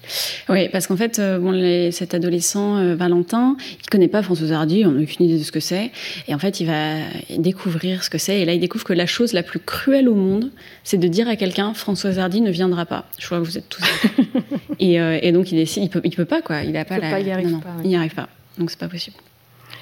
Et donc je vous propose de, de faire une, une lecture d'un passage de, votre choix. Et eh bien justement, c'est le moment où notre Valentin découvre Françoise Hardy. Alors, le docteur Perret, donc le docteur Perret, c'est sa directrice de stage, hein, cela qui l'enferme littéralement dans un, placard pour qu'il mène à bien sa mission qui est, d'écrire à Françoise, d'écrire une lettre euh, à la façon de Françoise Hardy. Le docteur Perret a ouvert le petit placard. Ses bras cliquetaient de bracelet. J'ai vu que le petit placard contenait quelques disques et également un autre objet. Le docteur Perret. Hop Elle a sorti du placard une machine à écrire avec une feuille déjà dedans et elle l'a posée sur le petit bureau pentu. Puis elle a pris un disque dans le placard et elle l'a posé sur le tourne-disque. Le docteur Perret. Hop Puis elle a soulevé le petit bras qui vient mettre le doigt sur le disque pour le faire jouer. Je ne sais pas trop comment expliquer. Le docteur Perret. Pour l'inspiration, allez, à plus tard. Elle a appliqué le petit doigt du petit bras sur le disque et elle est partie presque immédiatement en fermant la porte. Le disque a fait. Le disque a commencé à tourner. J'étais seule dans la toute petite pièce et ce n'est pas une situation qui est propice à un état d'esprit tranquillisé étant donné que je suis occasionnellement victime de claustrophobie. De plus, j'étais depuis une dizaine de minutes occupée à retarder ma crise de panique, mais les trains maintenant parcouraient mon bras gauche, j'entendais tout mon cœur qui sonnait comme des cloches. Le disque ne chantait pas, il parlait. Je me suis assis par terre sous la fenêtre. La petite pièce rapetissait. J'avais l'impression d'être emprisonnée dans du papier plié. C'était une crise de panique, moins forte d'une certaine façon que dans des endroits publics, parce qu'elle ne s'aggravait pas d'une humiliation, mais plus forte aussi d'une autre façon, parce qu'il n'y avait autour de moi aucune personne, et donc aucune humanité. Je l'ai vécu pendant une minute et quelques, mais cela m'a paru durer beaucoup plus longtemps. J'avais un cordage de sang dans la gorge. Le disque continuait à parler, mais je n'écoutais pas. J'ai fait toutes les stratégies, mais ça ne marchait pas. Et puis tout à coup, il s'est passé quelque chose qui m'a fait sonner le cœur. Notre rétrospective. C'est drôle, je sais ce qui va se passer, et pourtant, moi aussi, j'ai le cœur qui sonne de ce souvenir. J'ai peur de ne pas savoir bien l'expliquer. Fais ton mieux. J'ai entendu une voix, et pas n'importe laquelle. Une voix qui chantait. Voix mais si tu crois un jour que tu m'aimes, ne crois pas que tes souvenirs me gênent. Et cours, cours jusqu'à perdre haleine, viens me retrouver. Elle a chanté cela, et puis un autre couplet que j'ai oublié. Note rétrospective. Je connais le deuxième couplet et vous pouvez le trouver facilement aussi. Je ne le mets pas ici car je suis respectueux du droit d'auteur, lequel m'autorise seulement un droit de citation courte. Ainsi, vous avez juste droit à des extraits comme un teaser, mais que cela ne vous décourage pas d'aller mener de plus amples recherches. Ensuite, il y avait un refrain. Voix. Si le dégoût de la vie vient en toi, si la paresse de la vie s'installe en toi, pense à moi, pense à moi. Cette voix était celle qui avait parlé au début du disque et qui maintenant chantait. Et autant au début du disque je n'avais pas remarqué cette voix, autant là je remarquais cette voix. Cette voix, je ne sais pas pourquoi, glissait à l'intérieur de moi comme de l'eau et j'étais tout rincé par cette voix. Elle ramenait à la gare les petits trains de terreur doucement. Il y avait une pureté dans cette voix, pas de dureté dans cette voix, rien de râpeux dans cette voix. La chanson était triste car la musique descendait, je ne sais pas bien expliquer parce que je ne connais pas la terminologie du solfège, mais en même temps il y avait ces viens me retrouver qui remontaient, je ne sais pas comment dire autrement, et ces pense à moi où le pense était appuyé pour aller vers le haut, je ne sais pas comment dire autrement. Ainsi je n'étais pas triste en l'écoutant, mais j'étais calme et rempli d'une sorte d'espérance. Bientôt, c'était fini. Merci. Parce qu'en plus, vous chantez bien. Oui, extrêmement bien, oui. Vous avez vu, c'était c'est splendide. Merci Clémentine. Alors, le, tous ces romans, alors qui sont des romans jeunesse, parce que vous écrivez pour la jeunesse, mais il se trouve qu'en fait les adultes les adorent euh, et que on, on, les, on les pique aux enfants, on les pique aux ados. Et vous, vous parlez vous de romans familial, voilà, parce que oui, je dirais pas pour tous de la. De, pour les petites reines, je pense que oui, je lui attribuerais le terme de roman familial dans, le sens où euh, je l'imagine tout à fait, et ça a été le cas euh, lu en audio-livre dans une voiture où il y a à la fois euh, la petite sœur de 5 ans à qui il faut peut-être parfois boucher les oreilles, bon, et puis le frère de 12 ans, et puis les parents, etc. Les, les autres, peut-être pas tous, tous, mais Ashtandre aussi d'ailleurs, plus, ouais, plus que Brexit et, Songe peut-être. Et parce qu'en même temps, dans, dans, vos oreilles, je trouve qu'il y a plusieurs niveaux de lecture, et vous disiez aussi que vous. vous parce qu'il y a parfois des références que le, les les, ados ne saisissent pas forcément, mais vous dites, voilà, peut-être on peut revenir sur, sur, euh, sur un roman et que vous écrivez aussi pour les adultes qui seront plus tard. Oui, bon, déjà les références, c'est aussi vrai dans le sens, je pense que les, adultes aussi ne saisissent pas forcément toutes les références, pas forcément parce qu'elles requièrent une connaissance, mais aussi parce qu'il y a certaines, certaines expériences qui parle plus fortement à, certains euh, âges de la vie ou au stade aussi comme ça. Donc euh, je pense que bon, bah, de, par, de par ce fait-là, ça peut être le cas aussi. Mais c'est vrai que pour moi, c'est très important de voir que l'intertextualité en littérature jeunesse, elle fonctionne pas de la même manière euh, qu'en littérature entre guillemets adulte. C'est-à-dire que on n'est pas forcément dans la joie ou le, de, la, de la reconnaissance de quelque chose qu'on aurait lu et qui est en fait une forme de joie qui vérifie qu'on a une culture. C'est ça, ça peut être ça, joie intertextuelle, le plaisir de la reconnaissance, ouais. Mais en fait, euh, en littérature jeunesse, c'est pas forcément le cas et c'est même d'une certaine manière plus intéressant, je trouve, parce que par exemple, qu'on a, euh, je sais pas, des, des albums d'Anthony Brown qui met en scène des, des euh, Willy dans, dans un endroit où il y a les tableaux de Magritte, par exemple. Bah, si on était dans cette intertextualité de reconnaissance, on se dirait bon ok ça s'adresse que aux quatre gamins et demi qui se battent en duel, qui sont allés au musée Magritte, euh, qui ont été euh, euh, qu'on a qui on a présenté Magritte, etc. Mais en fait c'est pas du tout ça qui se passe. Ce qui est vachement intéressant, c'est que le gamin, dix ans plus tard, 20 ans plus tard, 30 ans plus tard, quand il va être quelque part où il va voir un tableau de Magritte, il va se dire Ah, mais c'était ça dans mon album. Et cette joie de la reconnaissance, elle peut être postérieure, évidemment, à un livre. Et ça, quand on y pense, on, y a, on l'a tous expérimenté. Enfin, moi, quand, dans, dans Astérix, je comprenais pas les trois quarts des vannes, je les ai comprises bien plus tard. Et elles font rire à l'époque pour complètement d'autres raisons. Donc, euh, je sais pas, moi, dans euh, Astérix chez les Bretons, euh, ils commencent toutes leurs phrases en disant je dis, virgule, blablabla. Aucune idée de pourquoi ils disaient ça, mais c'était drôle parce que c'est n'importe quoi de commencer une phrase comme ça. Donc ça, c'est rigolo quand on a 7 ans. Bien plus tard, quand on découvre la littérature anglaise et cette espèce de caricature de la, de la voix aristocratique qui dit I say, machin, machin, il dit Ah, mais c'est pour ça, il dit ça, je dis. et là, il y a une espèce de bonheur de ce, de, qui raccroche à l'enfance en se disant il y a un truc de mon enfance qui est tombé exactement à la bonne place. Et c'est euh, c'est beaucoup plus gratifiant et émouvant d'une certaine manière que de se dire j'ai correctement reconnu la référence à telle œuvre dans une œuvre euh, contemporaine. Et, la littérature jeunesse, elle fonctionne beaucoup comme ça, je trouve. Alors merci, on a évoqué les romans et je voudrais maintenant qu'on aborde les albums, les collaborations que vous avez pu avoir avec euh, des illustrateurs. Et notamment, voilà, il y en a eu plusieurs. Donc euh, La Louve, Les lettres de mon hélicoptère, Va jouer avec le petit garçon et Antoine Després. Donc euh, voilà, il y a eu plusieurs, euh, voilà, plusieurs albums. Est-ce qu'on peut nous dire comment ça se passe dans ces cas-là avec l'illustrateur et quelle, quelle, relation vous, vous entretenez?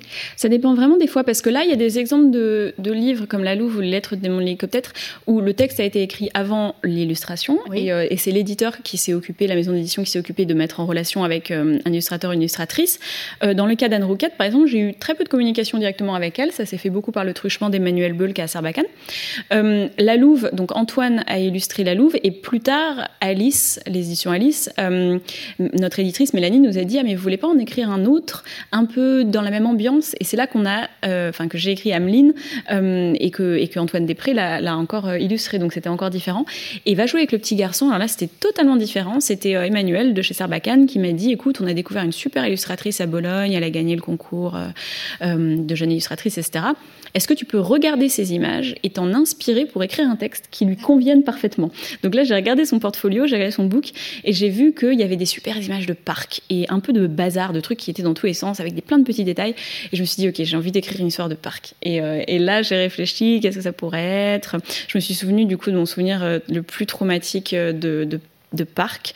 Euh, je suis désolée, je vais, je vais euh, vraiment traumatiser beaucoup de gens en rappelant ça aussi. Allez-y, traumatisez-nous. Mais euh, je ne sais pas si vous vous souvenez quand vous étiez petit et que vous alliez au parc avec un adulte qui vous disait mais alors, t'es tout seul, tu veux pas aller jouer avec le petit garçon qui est là-bas? Et toi, t'es là, non, mais pas du tout, tout va bien. Et, les gens, ils te forcent à y aller. Et donc, voilà, donc c'est un peu le seul, le seul livre que j'ai vraiment écrit à partir d'un traumatisme profond et que j'ai dédié à mes deux tantes qui me faisaient ça avec une régularité particulière. Donc, voilà, ça, c'est va jouer avec le petit garçon on va passer du parc au jardin, parce que le dernier qui vient de sortir, alors voilà, entre-temps, il y a eu euh, Les Esprits d'escalier avec Gérard Gerlet, mais le, dernier qui vient de sortir, donc euh, chez Sarbacane, euh, voilà, c'est Boucle de pierre.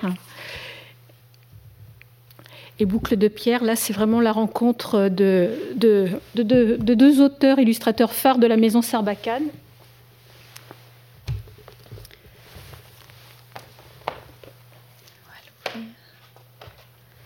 Donc c'est une rencontre avec Max Ducos. Et donc là, Max Ducos, euh, jusqu'à présent, faisait euh, à la fois les textes et les illustrations. Et vous êtes la première euh, à qui il confie les textes d'un album. Et Boucle de pierre, c'est une pure merveille. c'est gentil, merci. Il est sorti voilà, il y a juste 15 jours. Et je crois qu'il y a eu une très belle expo à Bordeaux, puisque Max mm. Ducos est originaire de Bordeaux. Et je crois qu'il y a eu des, sur des sucettes de co, il y a eu les, planches des illustrations de, de album qui est, qui est absolument sublime, quoi. Et alors, comment ça s'est passé la relation avec Max Ducos, justement? Et alors, Max, c'est vraiment quelqu'un que je connais depuis très longtemps parce qu'il était à mon tout premier, enfin à mon tout premier salon, la fille totalement narcissique, au premier salon auquel j'ai participé dans ma vie, euh, qui était en 2000, euh, je sais plus, 11, un truc comme ça. Et il y avait que cinq euh, personnes là-bas. On était, c'était un tout petit salon et j'étais avec Max et, et on s'est connus à ce moment-là. Alors lui, il avait déjà sorti plusieurs livres chez Sarbacane et moi, j'étais pas encore édité chez Sarbacane. Et puis plus tard, on s'est retrouvés plein de fois et, et, et moi, j'ai toujours adoré les illustrations de Max. Je m'étais toujours dit, ah, ça serait bien qu'on écrive quelque chose, enfin que j'écrive quelque chose qui soit illustré par Max, etc.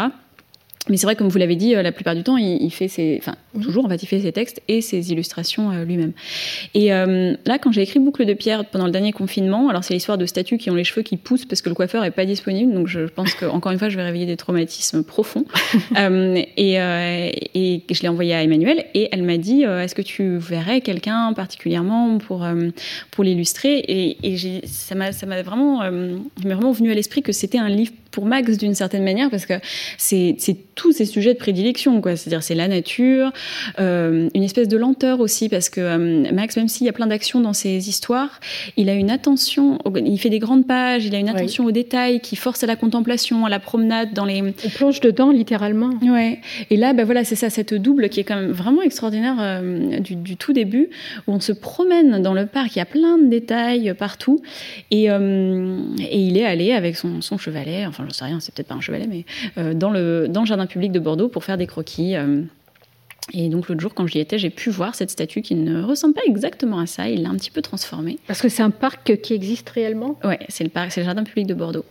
Parce qu'en parce que, euh, en même temps, ça pourrait être n'importe quel. Ça pourrait être n'importe aussi, parce qu'on peut reconnaître des petits morceaux du Luxembourg aussi. Oui, oui, ça, pourrait être n'importe quel parc. Il est... Bah, la Statue de la Liberté, c'est vrai que c'était très Luxembourg. la Statue de la Liberté, c'est le Luxembourg. Mais il m'a dit qu'il y en avait une à Bordeaux. Donc, euh... bah, on le croit sur parole.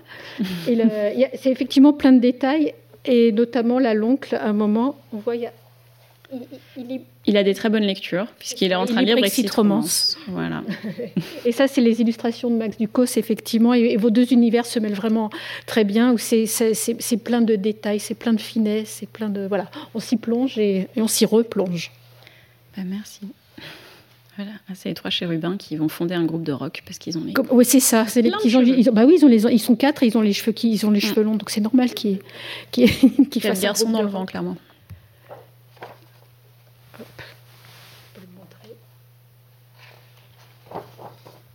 La fameuse statue de la liberté. Mm. Voilà. Avec une dame qui a aussi les cheveux qui poussent. Mm. Mm, tout le monde. Hein. Alors maintenant, je vous propose qu'on parle des traductions, Clémentine. D'accord. Parce que ça fait aussi partie de. c'est aussi l'une de vos casquettes. Donc vous êtes une, une héroïne de l'ombre et vous, avez, vous êtes devenue traductrice après avoir été autrice. Voilà. Et donc, euh, vous avez une approche de la traduction qui est assez ludique, créative, et vous dites que la, traduction pour vous est une œuvre originale. Alors, vous avez traduit beaucoup de romans vers libre, voilà, donc qui est aussi voilà votre votre marque de fabrique, mm. et notamment bah, celle de, enfin, des, œuvres de Sarah Crossan, et dont la dernière de Tofi et moi est sortie il n'y a pas très longtemps, de Meg Rosoff et d'Elisabeth Acevedo. Voilà. voilà. Quelles sont les relations que vous entretenez aussi avec, euh, avec ces autrices? Alors, euh, Sarah Crossan, euh, qui a été mon entrée en traduction littéraire, entre guillemets, j'ai déjà fait de la traduction pragmatique, était, c'était, je la connaissais déjà avant, et j'admirais beaucoup ses textes. J'avais adoré Swimming Pool Up, qui s'appelle en anglais The Weight of Water, qui est vraiment un livre d'une, d'une une humanité euh, est vraiment magnifique. Et, euh, et, en fait, quand j'ai publié Songer à douceur, Rajo m'a approché, Muriel Couelan, l'éditrice, et elle m'a dit écoute, euh, on a vu que tu as publié un roman en vert. Nous, on aime beaucoup ce que fait Sarah Crossan, mais on hésite à les acheter pour les mettre en France et tout. Et là, j'ai fait un truc que je fais jamais. Je lui ai répondu mais écoute, achète-les, achète-les, achète-les. Et moi, je te fais un essai de traduction. Et, euh, et, elle m'a dit ok, j'ai fait l'essai de traduction et après euh, enfin, j'étais vraiment dans mon élément euh, avec ce type de traduction, c'est-à-dire qu'il y avait une espèce de résonance qui se faisait et ça c'est, vraiment un truc qui est difficile à expliquer, mais les traductions qu'on choisit parce que je suis dans une position très privilégiée de pouvoir choisir mes traductions, et ben c'est souvent des moments où on sent que on a une espèce de voilà de résonance qu'on peut qu'on peut les traduire avec justesse parce qu'on va être à la, bonne distance, ni trop près ni trop loin de ce texte. Euh, et, Sarah Crossan, souvent, ses voix, elle, euh, elle me parle de cette manière-là. quoi. Euh, on a Caribou Baby, là, de Meg qui est super drôle, complètement chelou ce livre. Il est, mais il est trop drôle, il est tout fin, complètement délirant et euh, Elisabeth Acevedo, donc euh, The Poetex, signé Poetics, qui parle d'une jeune euh, dominicaine américaine qui qui va devenir slameuse en écrivant ses propres textes et qui a vraiment un, livre avec un souffle ahurissant. Et donc voilà, donc c'est des traductions très différentes. Quel rapport j'entretiens avec les autrices? Sarah, je la connais, je l'ai vue plusieurs fois, mais c'est loin d'être une, une amie proche.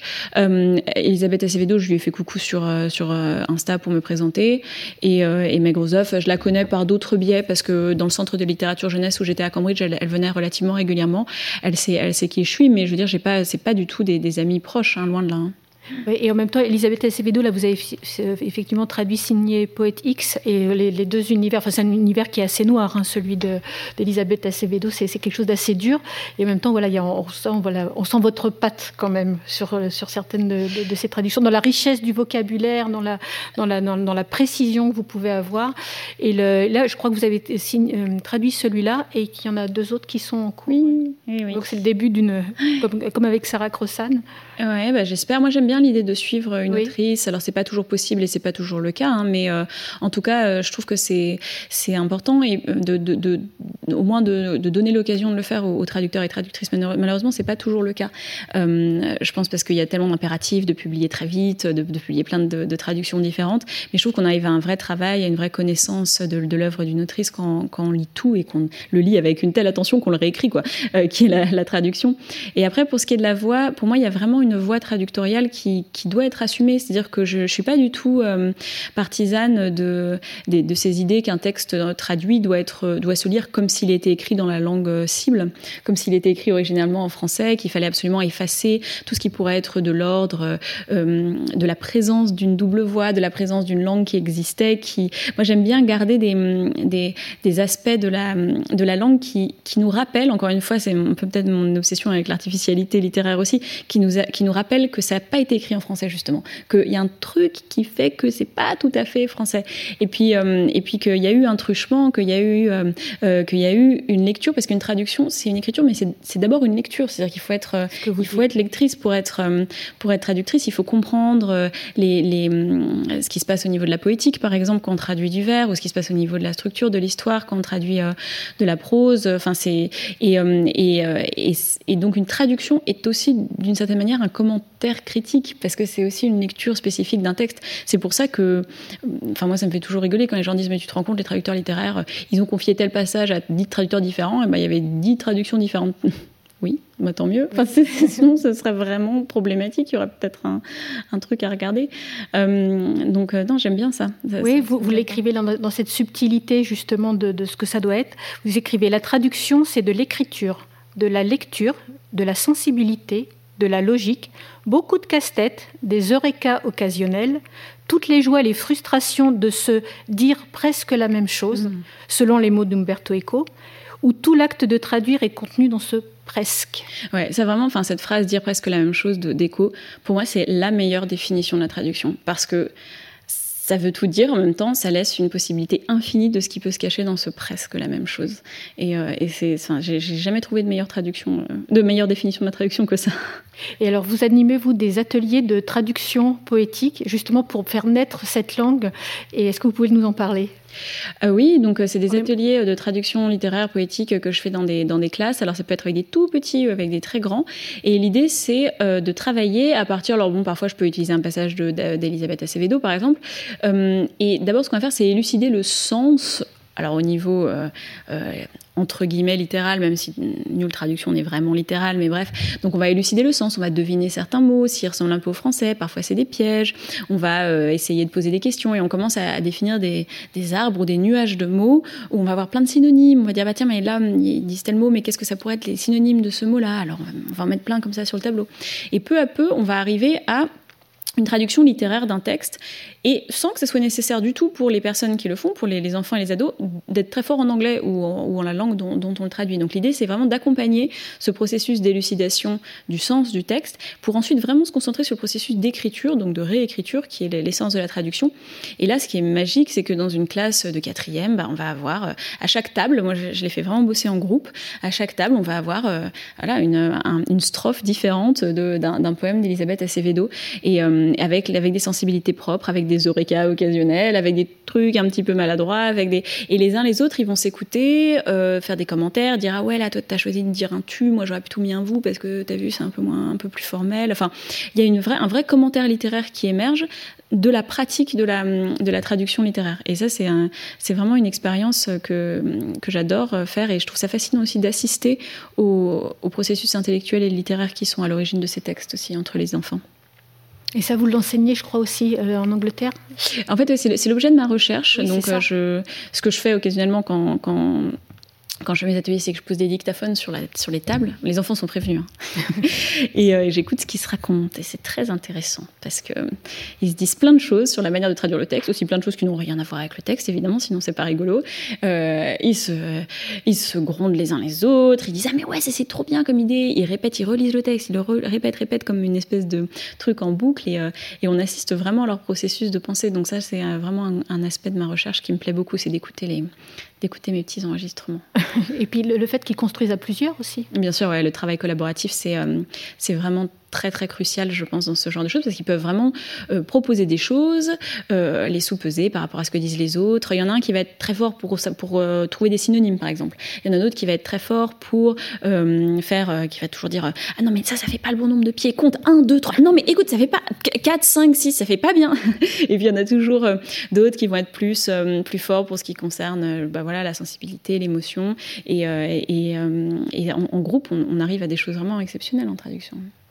Alors effectivement, avec une, part de création, et on le voit dans, dans, les différents ouvrages. Mais alors par contre, là, euh, Clémentine, vous avez traduit euh, l'Icabog, et là, à l'inverse de pour les autres, là, on vous sent mais extrêmement, extrêmement respectueuse de, dans une forme beaucoup plus classique et voilà, oh, c'est formidablement bien écrit, formidablement bien traduit, bien évidemment, mais on sent qu'il y, a moins la liberté d'interpréter. On vous, vous senti beaucoup plus docile sur ce coup-là. En fait, euh, ça c'est un truc très intéressant dans les traductions, c'est que les traductions euh, sont en partie, enfin la, comment dire, la facture esthétique d'une traduction, elle n'est pas dans un, dans un vide, elle, dépend aussi d'un contexte, d'un contrat, etc. Euh, et, euh, et c'est, c'est, très palpable pour une traduction comme l'Ikabog, qui est vraiment une représentation extrême de ce que ça peut vouloir dire. C'est-à-dire qu'un livre comme l'Ikabog, le Alors j'aime pas parler euh, de, traduction littérale, j'aime pas parler d'un truc fidèle parce que vraiment la fidélité en traduction c'est un concept qui est vraiment casse-tête et, casse-gueule. Mais euh, le, degré de contrôle euh, qui peut s'exercer sur une traduction de ce type, ça peut vouloir dire par exemple qu'on ne change pas l'ordre des adjectifs, ou alors que si on le fait, il y a vraiment une raison qu'on peut défendre absolument de le faire. Donc avec l'éditrice, euh, de chez Galima, euh, Aurélie, on était euh, tout le temps au téléphone pendant deux heures, trois heures de suite, à passer sur chaque phrase, sur chaque mot, sur chaque ligne. Et quand il y avait des moments où j'avais proposé peut-être des mots qui n'étaient pas tout à fait dans les cordes, on se posait la question. Alors, c'était pas du tout une manière de dire non, hors de question, c'était plutôt est-ce qu'on peut vraiment défendre ce choix de traduction? Si jamais on nous mettait le nez dessus en nous disant cette ligne-là, comment vous osez Est-ce qu'on peut défendre ce choix? Et c'était un travail du coup complètement euh, différent parce que euh, parce que on, travaillait comme pour quelque chose qui était toujours déjà scruté derrière nous. Euh, évidemment, il fallait faire très attention sur ce qui était, même pas seulement des oublis, parce qu'un oubli en traduction, ça peut vouloir dire qu'on oublie la moitié d'une phrase, ça arrive, c'est terrible, en général, on, le chope, mais de temps en temps, non. Mais là, évidemment, il n'était pas question d'avoir des oublis. Mais parfois, il y a des choses qui ressemblent à des oublis, mais qui ne sont pas des oublis. C'est des choses qu'en traduction, on décide de laisser de côté parce que, par exemple, les Anglais et les Américains, ils sont toujours en train de faire des trucs avec leur corps dans la littérature. Je ne sais pas pourquoi. L'anglais, est une langue qui adore nous raconter que quelqu'un est debout dans un couloir, que quelqu'un haussa les épaules. Et donc, littéralement, tous les dialogues en anglais, ça se dit, euh, euh, d'accord, opina-t-il Oui, haussa-t-elle les épaules. Je ne suis pas sûre, tourna-t-elle les talons avant de sortir de la pièce. enfin, au bout d'un moment, on est là, mais c'est bon, quoi. Donc, quand on est un peu, un peu normal dans une traduction normale, honnêtement, on en sucre des trucs comme ça. Parce qu'en français, c'est bizarre. C'est-à-dire que si je dis à quelqu'un, cette personne était debout dans un couloir, en français, ça sonne comme si tout le monde était en train de faire le poirier, quoi, et c'est la seule personne qui est debout. Alors qu'en anglais, c'est une manière normale d'expliquer que la personne est dans le couloir. Donc, ça, c'est pas des oublis, c'est des, décisions de, euh, de, traduction qui sont tout à fait normales. Avec une traduction comme Ligabug, il faut à chaque fois se demander ouais, mais en fait, on va quand même le laisser ce sourire-là. Oui, mais ce hochement d'épaule, on va quand même le laisser. Oui, mais ça. Et, euh, et du coup, c'est ça aussi qui, euh, qui en fait voilà, la traduction que c'est. Et bien sûr que ça se ressent dans la facture du texte, dans la manière dont c'est reçu. Il faut aussi dire que c'est un texte qui est très formel dans, la, dans sa version source. Hein. C'est un texte qui est écrit vraiment comme un pastiche de, de romans du 19e. Moi, ça me plaît beaucoup. Hein. J'adore ce type d'écriture. Mais c'est euh, avec un vocabulaire très élevé, un registre très soutenu, énormément de vocabulaire, euh, une syntaxe complexe, vraiment complexe, euh, et, c'est, enfin, ça faisait partie de la traduction de rendre ça aussi. Hein. Oui, alors, et puis en plus, il a été écrit dans une période un peu particulière, l'Ikabok, par J.K. Rowling. C'est-à-dire que 13 ans après le dernier volume d'Harry Potter, pendant le confinement, euh, elle, a, en fait, elle, a, publié en ligne et accessible gratuitement euh, les, des, épisodes, des épisodes de l'Ikabok jusqu'en août 2020 et euh, c'était associé à un concours de dessin. Donc on retrouve les, dessins euh, dans le dans l'œuvre et voilà et c'est sorti après en France en, décembre. Donc c'était assez rapide. Mais alors vous du coup vous, receviez les choses concrètement ça s'est passé comment quoi? Vous receviez au, fur et à mesure Vous avez reçu l'ensemble on, avait, on avait le grand privilège d'avoir le manuscrit complet. Heureusement parce que ouais ouais non non on a on a quand même eu la, version complète du manuscrit même s'il y avait encore quelques petits changements qui ont qui ont pu se passer. Alors voilà alors après quand quand on, possède une version, en fait je dis possède, mais je l'ai jamais possédée. Pour une Potter maniaque. Hein. Elle était en ligne derrière, je vous raconte même pas, enfin 13 pare-feu, c'était, enfin entrer là-dedans, c'était pire que Gringotts. Si, si, racontez-nous, ah racontez-nous. Bah, c'était, rigolo parce qu'il y avait, donc on avait des mots de passe qui étaient envoyés par texto, d'autres qui étaient envoyés par WhatsApp. C'était des mots de passe, en plus, mais moi qui ai du mal avec les trucs de chiffres, c'était vraiment votre code Wi-Fi d'il y a 7 ans. C'était ça. C'était vraiment l'un, ça c'est l'un des mots de passe. Après, il fallait se mettre dans une disposition d'esprit favorable, interroger 30 fois les étoiles, regarder, faire des tours sur soi-même. Enfin, franchement, c'était incroyable la manière d'entrer dans ce truc. Et une fois qu'on entrait dans le document, euh, évidemment, il y avait une watermark énorme avec écrit Clémentine Beauvais, French translator ou un truc comme ça. Parce que si jamais j'essayais de le prendre en photo avec mon portable et de le mettre sur tous mes Instagram, Twitter, etc. Parce qu'évidemment, ils sont nombreux. Et ben là, c'était c'était clair que c'était de moi que la fuite venait. Et là, je peux vous dire que euh, j'aurais douillé euh, financièrement ou peut-être Gallimard, je sais pas exactement. Et puis voilà. Et puis nous-mêmes, quand on faisait notre traduction, on l'a, elle n'était pas sauvegardée sur nos ordinateurs. Je la sauvegardais sur une, une petite clé USB euh, en forme de personnage de Star Wars que ma soeur m'a fait il y a quelques Noël. Et euh, surtout, je la sauvegardais sur un serveur externe qui avait été créé par Gallimard pour le, pour le faire, etc. C'était, c'était, très intense. C'est bien parce que ça donne l'impression d'être un espion. Je ne le serais jamais parce que je suis beaucoup trop froussarde. Là, ça me donnait une espèce de petite excitation. C'était bien.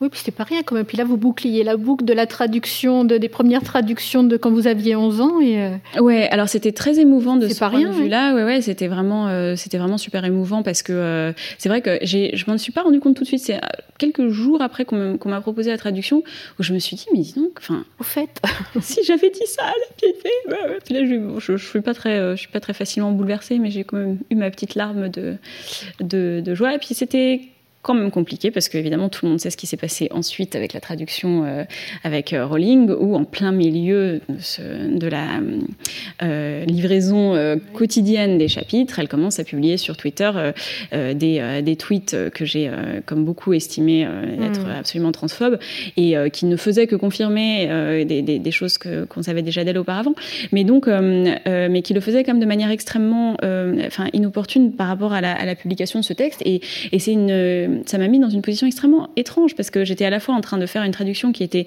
extrêmement scrutée où j'avais été très euh, euh, bah, mise sur le devant de la scène d'une certaine manière comme la traductrice de ce texte, où depuis littéralement dix ans, dans chaque interview, je répète que je suis fan de Rowling, que je suis fan de Harry Potter, etc., etc. Et d'un coup, eh ben, la, traduction prenait une portée politique qui était qui, qui, obligeait à une, réflexion très forte sur la réponse à apporter. Et euh, c'était une expérience euh, extrêmement étrange, stressante, euh, intéressante aussi. Maintenant que je suis plus dedans, maintenant que je suis plus dedans, que j'y ai beaucoup réfléchi, que j'en ai beaucoup parlé avec plein d'amis, et puis que j'ai apporté une réponse sur mon blog, etc., je, peux le voir avec plus de distance. À l'époque, c'était vraiment, enfin, j'en perdais le sommeil. C'était vraiment très, très, très particulier comme contexte. Hein. Et, vous avez pu avoir des échanges avec J.K. Rowling non, pas du tout, pas, pas du tout. tout. Bah, pas non, du non, tout, non, pas du non. tout.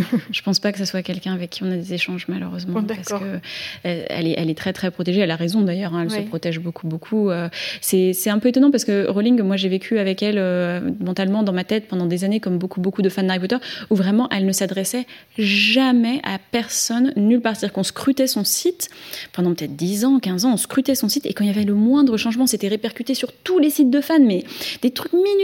Elle a rajouté une phrase sur un personnage secondaire du troisième tome, on disait waouh, elle a dit un truc, et on était, mais on attendait ça comme la pitié quoi. Et puis d'un coup, elle s'est mise sur Twitter. Et au début, on disait, ah là là, elle est sur Twitter. Après, elle disait, plein de backstory de tous les personnages. On disait, ah là là, elle a dit des choses. Et en fait, au bout d'un moment, elle a fini par parler, parler, parler. Et enfin, il y a eu une espèce d'avant et après Twitter pour Rowling, où maintenant, elle est à la fois très présente dans ce qu'elle dit, et en même temps, elle est toujours pas plus accessible. C'est pas comme si elle faisait des signatures, c'est pas comme si elle faisait des rencontres, des choses comme ça. Donc elle a cette espèce de discours qui vient, de, qui vient beaucoup plus qu'avant. Et, euh, et, je pense que c'est aussi beaucoup ce qui a été difficile pour, pour nous, Pottermaniac, à gérer. C'était à la fois. Euh, le fait qu'elle elle devenait une personne normale qui parlait beaucoup, euh, alors que nous, on l'avait tellement euh, rêvé ouais. euh, que c'est toujours bizarre. C'est comme quand on voit la personne qui parle à la radio. Oui, c'est ah, pas vous, c'est pas possible. Très bien. Et vous, vous avez traduit aussi lors de certaines de vos œuvres, et je pense notamment aux Petites Reines, puisqu'il a fallu que vous fassiez l'exercice inverse qui est quand même atypique en matière de traduction aussi. Ouais, donc vous, parce que c'est une gymnastique, parce que vous êtes traduite aussi dans, dans, dans mm. plusieurs langues. Donc voilà, comme, comment vous, vous, vous qui êtes parfaitement bilingue, comment, comment ça se passe et... Euh... Oui, enfin c'était très dur la, la, traduction des petites reines en anglais. Euh, je l'ai fait en partie parce que c'était le souhait de l'éditeur euh, et je suis contente de l'avoir fait et l'éditeur a été vraiment très très bien. Euh, mais c'était difficile et je, je trouve que quand même, bon déjà on traduit pas dans sa langue non natale, c'est un peu la règle. Et moi c'est vraiment ma langue bah non oui, natale. c'était la vôtre. Ouais. C'était pas du tout ma, ma langue natale l'anglais. Donc même si je le parle. Je veux dire, c'est pas c'est pas pour ça que je ferai une bonne traductrice du français vers l'anglais. Et euh, c'était très difficile parce que Le Titraine, c'est vraiment un livre éminemment que, par définition, j'aurais pas écrit en anglais. Donc, quand il s'agit de le réécrire en anglais, c'était compliqué. Et quand Songer la douceur a été traduit en anglais, là, pour le coup, j'ai vraiment demandé, mais s'il vous plaît, est-ce que ça peut être pas moi, mais un, poète, enfin, un, auteur qui est anglais, qui le, qui traduise. Et ça a été traduit euh, vraiment très, très bien par Sam Taylor. On a vraiment fait une collaboration. On, le faisait beaucoup euh, ensemble, mais c'était vraiment lui qui a fait la traduction. Et, et puis, euh, moi, je, je, faisais des, des commentaires. J'ai aussi fait des ajouts, des réécritures de certains passages en français qu'il a ensuite traduit en anglais, Donc c'était très collaboratif, mais c'est pas moi qui l'ai traduit. D'accord. Alors, euh, l'actualité fait que euh, demain, très précisément, en fait, le bicentenaire de, la naissance de Charles Baudelaire, et que je sais que vous l'avez dit, vous ne l'avez pas fait exprès, mais euh, aujourd'hui, il y a un livre qui est votre premier recueil adulte qui est publié. Il sort aujourd'hui.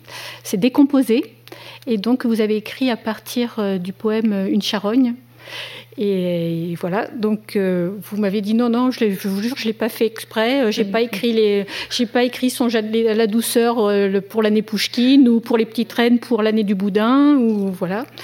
Et vous qui êtes si fraîche, si pétillante dans vos romans jeunesse. Là, c'est une noirceur dans ce, dans ce, dans ce recueil adulte qui c'est magnifique. Donc, bah, vous imaginez euh, le, comment, qui est le cadavre en putréfaction de, du poème Une charogne et vous lui, vous lui donnez une vie. Donc, c'est Grâce qui est tour à tour euh, une grande sœur oui, une grande sœur, une, euh, une, prostituée, une couturière, une chirurgienne, une faiseuse d'ange et puis une tueuse en série. Oui, elle, euh, elle suit euh, là où la porte son aiguille euh, tout au cours du siècle, tout au cours du, du, 19e. Ouais, c'était un livre qui, dont l'idée en fait m'était venue il y a très longtemps parce qu'au au lycée, quand j'ai découvert Une charogne, je pense comme beaucoup de gens, j'étais très bouleversée par ce texte parce qu'il est quand même incroyable. Quoi. C'est vraiment un poème. Enfin, pour moi, c'est vraiment le meilleur de, Baudelaire. C'est très discutable tout ça évidemment, mais c'est c'est là où ça va le plus loin dans la dans la présentation sublime d'un truc ignoble. Et, et, en même temps, la, la fin, à chaque fois fois m'hallucinait, c'est-à-dire ce euh, euh, alors euh, quand vous serez morte, ma, beauté, ma muse, etc. Il l'appelle de manière 30 000 la reine des grâces, etc. D'où vient d'ailleurs le, nom de la charogne. allez dire au ver de terre que moi je vous aimais très fort, quoi. C'est un peu ça qui se passe. Et alors c'est à la fois drôle et terrible. Et moi j'imaginais, mais franchement, si j'étais la, nana qui Baudelaire adresse ce poème, je mais enfin, mais quel goujat et, donc je me, disais, ça serait rigolo d'orchestrer une petite réponse à Baudelaire là-dessus. Puis finalement, quand j'y ai repensé, je me suis dit, ça serait intéressant d'avoir le point de vue aussi de qui était cette charogne. Alors évidemment, bon, je pense que c'est plutôt une charogne d'animal dans le, dans le poème, mais, euh, mais je me suis dit, bah, si c'était pas une charogne d'animal, si c'était vraiment euh, les jambes en l'air comme une femme lubrique, euh, bah, pourquoi, pourquoi pas une femme lubrique, justement, enfin, une femme du moins, et qu'elle raconte sa vie pendant qu'elle est en train de se décomposer. Qu'est-ce qui se passe? Qu'est-ce qui lui est arrivé dans sa vie? Et peut-être qu'elle va réussir à s'adresser aussi dans cette espèce d'humeur qu'elle devient à la, à la muse de Baudelaire qui se promène à son bras et qui va, va, avoir connaissance de son histoire. Donc les deux entrent dans une espèce de dialogue et il y a une espèce de passage de témoin narratif qui fait que c'est la muse qui va se retrouver aux, commandes de, de l'écriture de, de, cette histoire euh, de Charogne. Quoi. Oui, il y a un enchevêtrement. Et là, là quand, on dit, enfin, à chacun de vos ouvrages, il y a des trouvailles. Là, il y a encore, c'est encore plein de trouvailles. Et d'enchevêtrement, il y a des, dialogues entre Baudelaire et, et, et sa muse, Jeanne Duval. Et le euh, et, voilà quoi. Est-ce que vous voulez bien nous en lire un, passage, Clémentine, s'il vous plaît? Oui, je vais lire euh, un moment où donc on a la présentation de Jeanne, qui est la muse de Baudelaire. Ça, c'est pas forcément historique d'ailleurs. On ne sait pas qui c'était. Euh, sans doute pas elle d'ailleurs. Mais bon, ça c'est pas très grave. C'est pas un livre d'histoire. et donc on parle de Jeanne et ensuite, eh ben justement, il y a un petit dialogue entre Charles et Jeanne qui viennent de voir cette charogne. Jeanne des îles, née près de la mer, là où le soleil est plus blanc que neige, là où la mer est chaude comme un bain, loin. Tu es ce qu'on appelle une beauté exotique, prisée parce que son voisinage évoque aux hommes les exhalaisons du rhum, les typhons, les femelles de bêtes sauvages griffues, et ses fleurs en forme de sexe de femme, pistils crochus, et le lys des bois rares, les longues plages où le prochain bateau n'est pas encore en vue. Ton poète déplie pour toi cet éventail, Jeanne des îles. Pour toi, tu, pour lui, tu es l'île. Et tout ton corps est île. Toute ta peau sable chaud et parfum et plantes et animaux piqués dessus. Et puis sa bouche à lui, elle est comme les caravelles qui accostent dans les encoches des côtes, fichent l'ancre dans les coraux. À la descente, les chaloupes perlent la baie. déniche les richesses. Tu portes ses désirs dans tes ombres et dans ta souplesse. Sur ta peau, le poète dépose une résille de salive, sur ta feuille, des traits d'encre. Il te mangerait bien, tu dois avoir un goût de mangue, mais une muse, c'est comme les lobes, ça ne se gobe pas tout rond, ça s'entretient à coups de langue. Celle de ton poète est leste. Tu te demandes parfois que restera-t-il de son œuvre, de moi, quand on sera depuis longtemps parti? Je te promets, par cette vision que j'ai ici et qui va loin au-delà du sentier, qu'il restera beaucoup. On le connaîtra bien. Ce sera l'un des grands. Tous nos enfants l'annonneront. Tous nos adolescents recopieront ses vers. Et toi, on te connaîtra grâce à lui. Tes cheveux et ta peau et tes odeurs hanteront d'autres lieux, d'autres époques. Tu seras dans la bouche d'autres hommes qui, comme lui, te rediront, te redonneront vie. Charles. Vous pensez encore à cette carcasse Jeanne. Laquelle donc? Mais enfin celle qu'on a vue, celle qu'on a sentie, les jambes en l'air, la puanteur si forte, celle qui a failli vous faire défaillir sur l'herbe, vous crûtes vous évanouir. Pas, pas, un instant, pas un instant, je ne crus m'évanouir. Allons bon sur l'herbe, Jeanne, j'ai bien senti votre bras mollir. Pas une seconde, je ne crus m'évanouir. J'ai vu vos joues pâlir, Jeanne. Vous crûtes vous évanouir. Pas un instant, pas une seconde, je ne crus m'évanouir. Jeanne, je sais ce que j'ai vu, ce que j'ai senti, pas la peine de me mentir. La puanteur était si forte que sur l'herbe, vous crûtes vous évanouir. Jeanne, vous riez, pourquoi riez-vous? Mais parce qu'enfin, qui dit crûte? Qui, avec sérieux, peut dire crûte? Crûte est un mot qui fait rire Non. Jamais tu ne crus t'évanouir. C'est le poète, c'est lui qui manqua défaillir, en me voyant, en me sentant, cette poussière de moi dans un creux de sa gorge, aigre comme un fromage blanc. Moi, j'ai goûté sa bile sur sa glotte, mercure jaune. Il crut s'évanouir. Et c'est ton bras qui l'a porté. Toi, des charognes, tu en as vu d'autres dès l'enfance, cette enfance pleine de mystères, sur les terres conquises. Charogne de bœuf, charogne de cheval, un jour une charogne de raie, oubliée à un crochet, souriant, spectre blanc au boyau débobiné, maillon violine, tout au bout le boulet crème de la vessie. Cadavres humains, tu en as vu aussi, de tous les âges, pêcheurs échoués sur la plage, tas de gelées, enfants dégringolés des arbres comme des abricots et de très vieilles personnes, la peau de cette griseur tendre des souriceaux. Tu as enterré tant de corps dans ce que Charles appelle tes îles paresseuses. Il en aurait fallu bien davantage pour que tu crusses t'évanouir, toi, sur l'herbe verte, vert petit pois, du petit bois, au détour d'un sentier à cause de moi. Moi non plus, à ta place, je n'aurais pas cru m'évanouir. Ils auraient paré, paré à ma défaillance, tous les cadavres de ma connaissance, depuis le frère. Il y en a eu des charognes, Jeanne, dans nos vies, les corps de grands bourgeois mangés par les substances, le corps des putes et des enfants des putes, des vieilles voisines et des anciens amis. Ce n'est pas nous qui crûmes, Charles, c'est vous qui crûtes. Voilà. Merci. Alors, vous avez un rapport particulier à Baudelaire ou pas? Parce que Songe à la douceur, c'est quand même une belle invitation au voyage. Et on s'est amusé l'autre jour parce qu'on parlait de la, statue de Baudelaire qui est dans le jardin du Luxembourg, devant le collège lycée Montaigne où vous avez étudié. Et vous m'avez dit que vous ne l'aviez pas remarqué. Et donc, ça faisait complètement écho à Boucle de Pierre. Et je crois qu'effectivement, on peut, penser que les statues ont une vie euh, autonome, à part entière. Donc, mais quand même, au au-delà de ça, voilà, quel, quel rapport vous avez à Baudelaire? Mais euh, j'ai toujours beaucoup, beaucoup aimé Baudelaire, hein, vraiment énormément. Enfin, euh, au lycée, euh, j'apprenais par cœur ses poèmes. J'ai toujours, par exemple, enfin, c'était vraiment mon poète préféré de, très loin, beaucoup plus que Rimbaud, beaucoup plus que les autres qu'on faisait à, l'école, beaucoup plus qu'Hugo, mais vraiment dans des proportions pas du tout comparables. J'allais sur sa tombe au cimetière du Montparnasse pour, pour aller le voir et lui rendre visite. C'est très mignon, enfin, je sais pas si c'est toujours le cas, mais à l'époque, il y avait beaucoup de petits mots sur sa tombe de gens qui disaient Charles, je t'aime trop, t'es trop un beau gosse. Et, euh, et, et, ça, c'était, euh, ouais, j'avais quand même une grosse euh, fascination pour Baudelaire, pas trop pour sa vie en fait, ça je m'en fichais un peu. Par contre, vraiment ses poèmes, je pense qu'il y a quelque chose qui euh, qui, qui, frappe beaucoup dans cette euh, voilà cette, cette laideur belle ou cette euh, et puis il avait pas le côté un peu fanfaron de Rimbaud qui m'exaspérait un peu que je trouvais. Enfin, un poème comme le bateau ivre pour moi ça me parle pas assez, c'est trop compliqué, c'est trop, il y a des machins, ça fait un peu explosion, mais, mais chez Baudelaire, il y avait un côté hyper incarné qui me, qui me parlait beaucoup, beaucoup. Et, euh, et Songer à la douceur, euh, très honnêtement, c'est un, titre auquel on est arrivé tard. Hein. Au début, il s'appelait pas comme ça, il s'appelait vraiment Eugène et Tatiana. Euh, mon éditeur n'en voulait pas, et enfin du titre. Et on a réfléchi, et moi je me suis dit, ce serait bien que ce soit un vers de poésie classique française pour le coup. Et, et c'est moi qui suis tombée sur Songer à la douceur en y réfléchissant. Je me suis dit, bah tiens, pourquoi pas ça, ça fonctionnerait bien. Et au début, Thibaut, il était pas très chaud. Il m'a dit, non, mais la douceur, c'est un peu gnangnan. Et euh, et, finalement, j'en suis assez contente de, ce titre. Euh, et, voilà, et puis là, c'est sûr qu'on retrouve Baudelaire avec, euh, avec des composés. C'est pas complètement hasard, c'est vrai que c'est vraiment un poète que j'admire beaucoup, beaucoup, hein, c'est sûr. C'était un traducteur aussi, celui Oui, ouais, particulier quand même Baudelaire comme traducteur. Hein. c'est non, non, mais c'est sûr, bien sûr. Et puis passionné de, de, culture anglaise ou anglophone du moins, et, et enfin plus généralement, j'ai appris aussi récemment qu'il avait écrit des essais sur Wagner. Enfin, le mec, il était complètement, ouais, il était à, tous les à tous les, endroits importants de, son époque. Quoi. En tous les cas, ça pouvait pas mieux tomber là, pour cette année. Oui, c'est un, un, heureux hasard pour son anniversaire. J'espère qu'il est content parce qu'en plus, quel portrait flatteur. Alors, est-ce qu'on peut parler là de votre actualité? Parce que voilà, il y a eu beaucoup de choses cette année, mais je crois qu'il y a beaucoup de choses euh, à venir.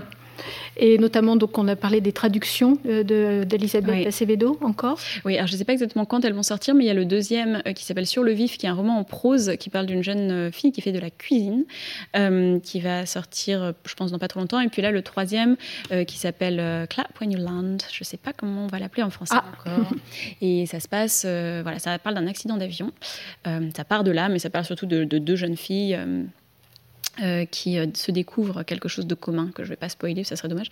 Euh, et ça, je pense que ça sortira l'année prochaine, mais pas, pas tout de suite, tout de suite. Et alors, vous m'avez parlé d'un jeu littéraire également oui, oui, oui, un petit jeu littéraire, enfin un petit jeu, un gros jeu littéraire euh, qui est euh, basé sur Sherlock Holmes. Alors c'est avec des animaux dans Baker Street qui, euh, résolvent des, énigmes.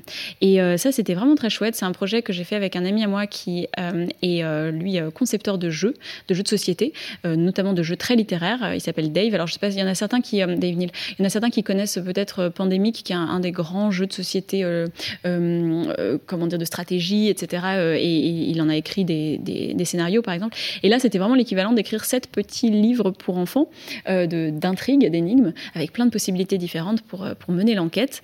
Et on se retrouve euh, voilà, dans Baker Street. Et dans Baker Street, il y a plein de, choses qui se passent entre les animaux et, on doit trouver qui a fait le coup. C'est assez sombre, c'est assez chouette. et c'est vraiment un jeu familial pour le coup. Il faut y jouer avec les enfants, les parents ensemble. Il y a plein d'indices. C'est un super concept. C'était très intéressant d'écrire ce type de, Et vous savez quand ça va sortir ou ben, En fait, la sortie avait été retardée. Euh, c'est chez Yellow, qui est un, gros concepteur de, jeux de société euh, français. Et la sortie avait été retardée parce que, si j'ai bien compris, c'est un domaine que je connais pas très bien, mais le jeu de société dépend énormément des, des salons du jeu. Et évidemment, en ce moment, on va pas tripoter des dés ensemble, euh, tous autour d'une petite table, en faisant comme ça les uns les, uns les autres. Donc, il n'y a pas de salon du jeu qui se tiennent. Donc, je pense qu'il va sortir cette J'espère cette année, il va déjà sortir l'année dernière, il est prêt. Hein. Et alors, dans, dans, les projets à venir aussi, il y a un autre euh, ouvrage adulte oui, il y a un autre, ouvrage. Je vous, je vous, laisse euh, annoncer de quoi, ah oui, quoi ça va parler. Strictement rien à voir. C'est un, un, livre qui va sortir, euh, je pense, à la rentrée, enfin, euh, de dernier office d'août, quoi.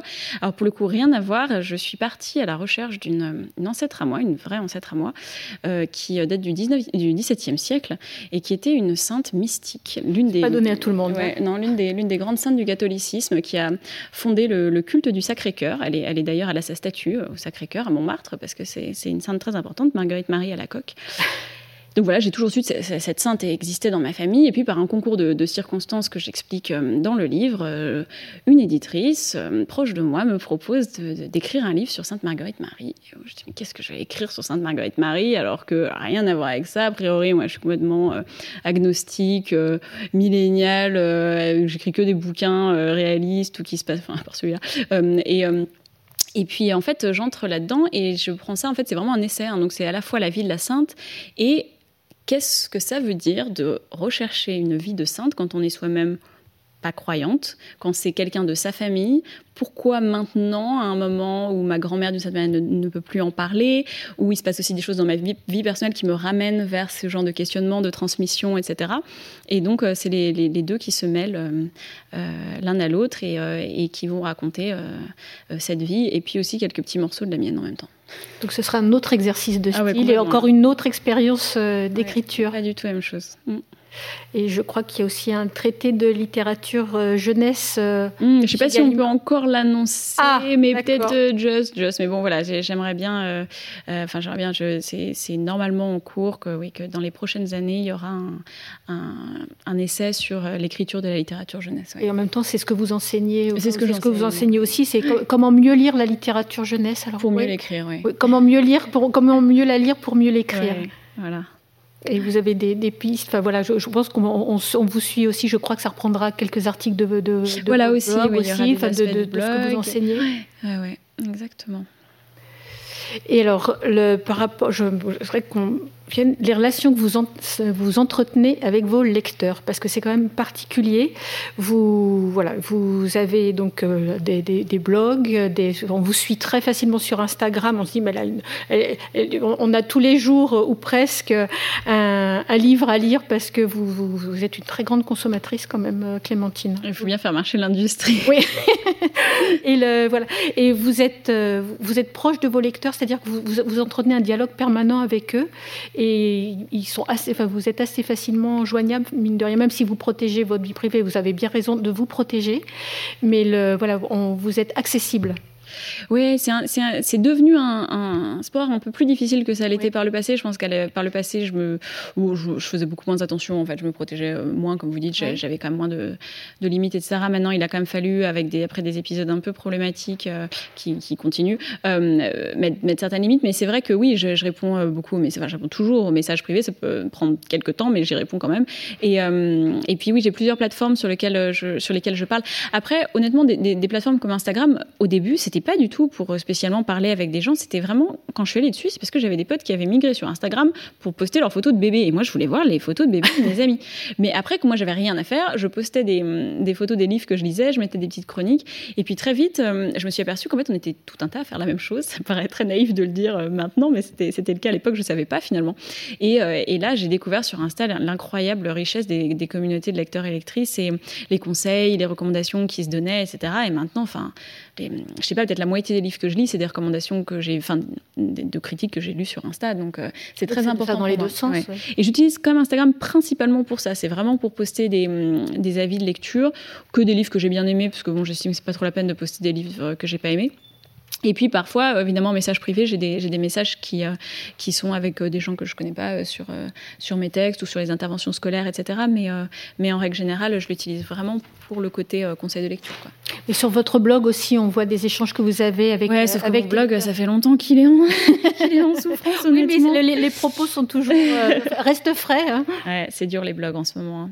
Il y a des gens qui arrivent à les maintenir. Euh, moi, je veux dire, euh, c'est devenu un.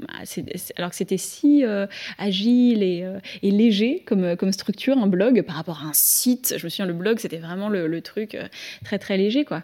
Et maintenant, enfin, par rapport à la vitesse d'Instagram, Facebook, Twitter et compagnie, on a l'impression que c'est pachydermique, un blog. Ouais, c'est étonnant. Et donc cette accessibilité, si vous, vous déplacez beaucoup dans les écoles, vous faites beaucoup de... Voilà, alors maintenant à distance ou pas Alors justement avec le, avec le, Covid, comment ça se passe? J'imagine que c'est un peu plus compliqué d'aller se rendre dans les établissements scolaires. Oui, en fait, en même temps, comme moi, ça faisait plusieurs années que je faisais déjà des rencontres euh, en distanciel, euh, ça c'était un peu pour moi, c'était pas un énorme bouleversement euh, technique, on va dire, comme ça a pu l'être euh, peut-être pour, pour, pour d'autres personnes. Mais, euh, mais l'année dernière, j'ai fait pas mal de rencontres en distanciel et cette année aussi. Et puis cette année, on a quand même eu pas mal de mois de grâce où c'était encore possible d'aller jusqu'à la semaine dernière. Honnêtement, j'étais dans les écoles la semaine dernière. Donc, donc c'est vrai qu'on a, on a quand même eu la possibilité de faire des rencontres scolaires. en même temps, je suis, je suis aussi. Enfin je pense que maintenant il va y avoir des transformations sur la manière dont on va dans les écoles aussi et dans les salons, etc. Et c'est pas plus mal parce que là, par exemple, dans deux semaines, je vais faire des ateliers d'écriture avec des, étudiants du lycée français d'Istanbul. Euh, et, je pense que ce genre de choses est aussi facilité. Enfin, maintenant, on est plus décomplexé par rapport à l'idée de faire des choses en, en distanciel.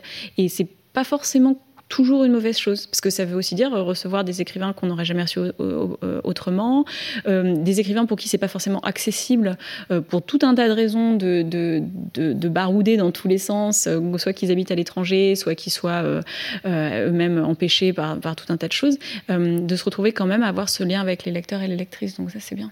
Et là, du coup, ça a permis de maintenir un lien mmh. Mmh, Beaucoup. Aussi?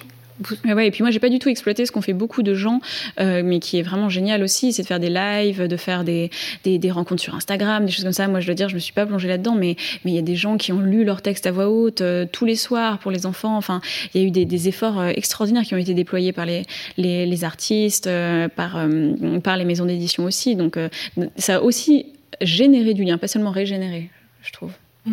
Et lorsque vous dites aussi sur, le, sur, votre, euh, sur votre site, puisque vous avez un site et vous l'avez quand même mis à jour. j'ai dû faire ça il y a quelques mois quand même. Oui, oui, oui, si, si, mais il est, presque à jour. C'est que justement, vous ne faites pas de distinction entre, ou presque, euh, entre une, une, visite euh, en, présentiel, comme on dit maintenant, et une visite à distance, parce que ça, vous dites très bien d'ailleurs qu'elle doit être préparée de la même façon, qu'elle demande le même travail, mais c'est quand même pas tout à fait pareil. Non, c'est pas tout à fait pareil. Alors, euh, c'est évidemment, c'est, ça, ça, semble un peu hypocrite de dire ça. Je pense que le, le, la visite en distanciel, il faut qu'elle soit même presque mieux préparé que celle en présentiel parce qu'on n'a pas trop d'espace d'improviser.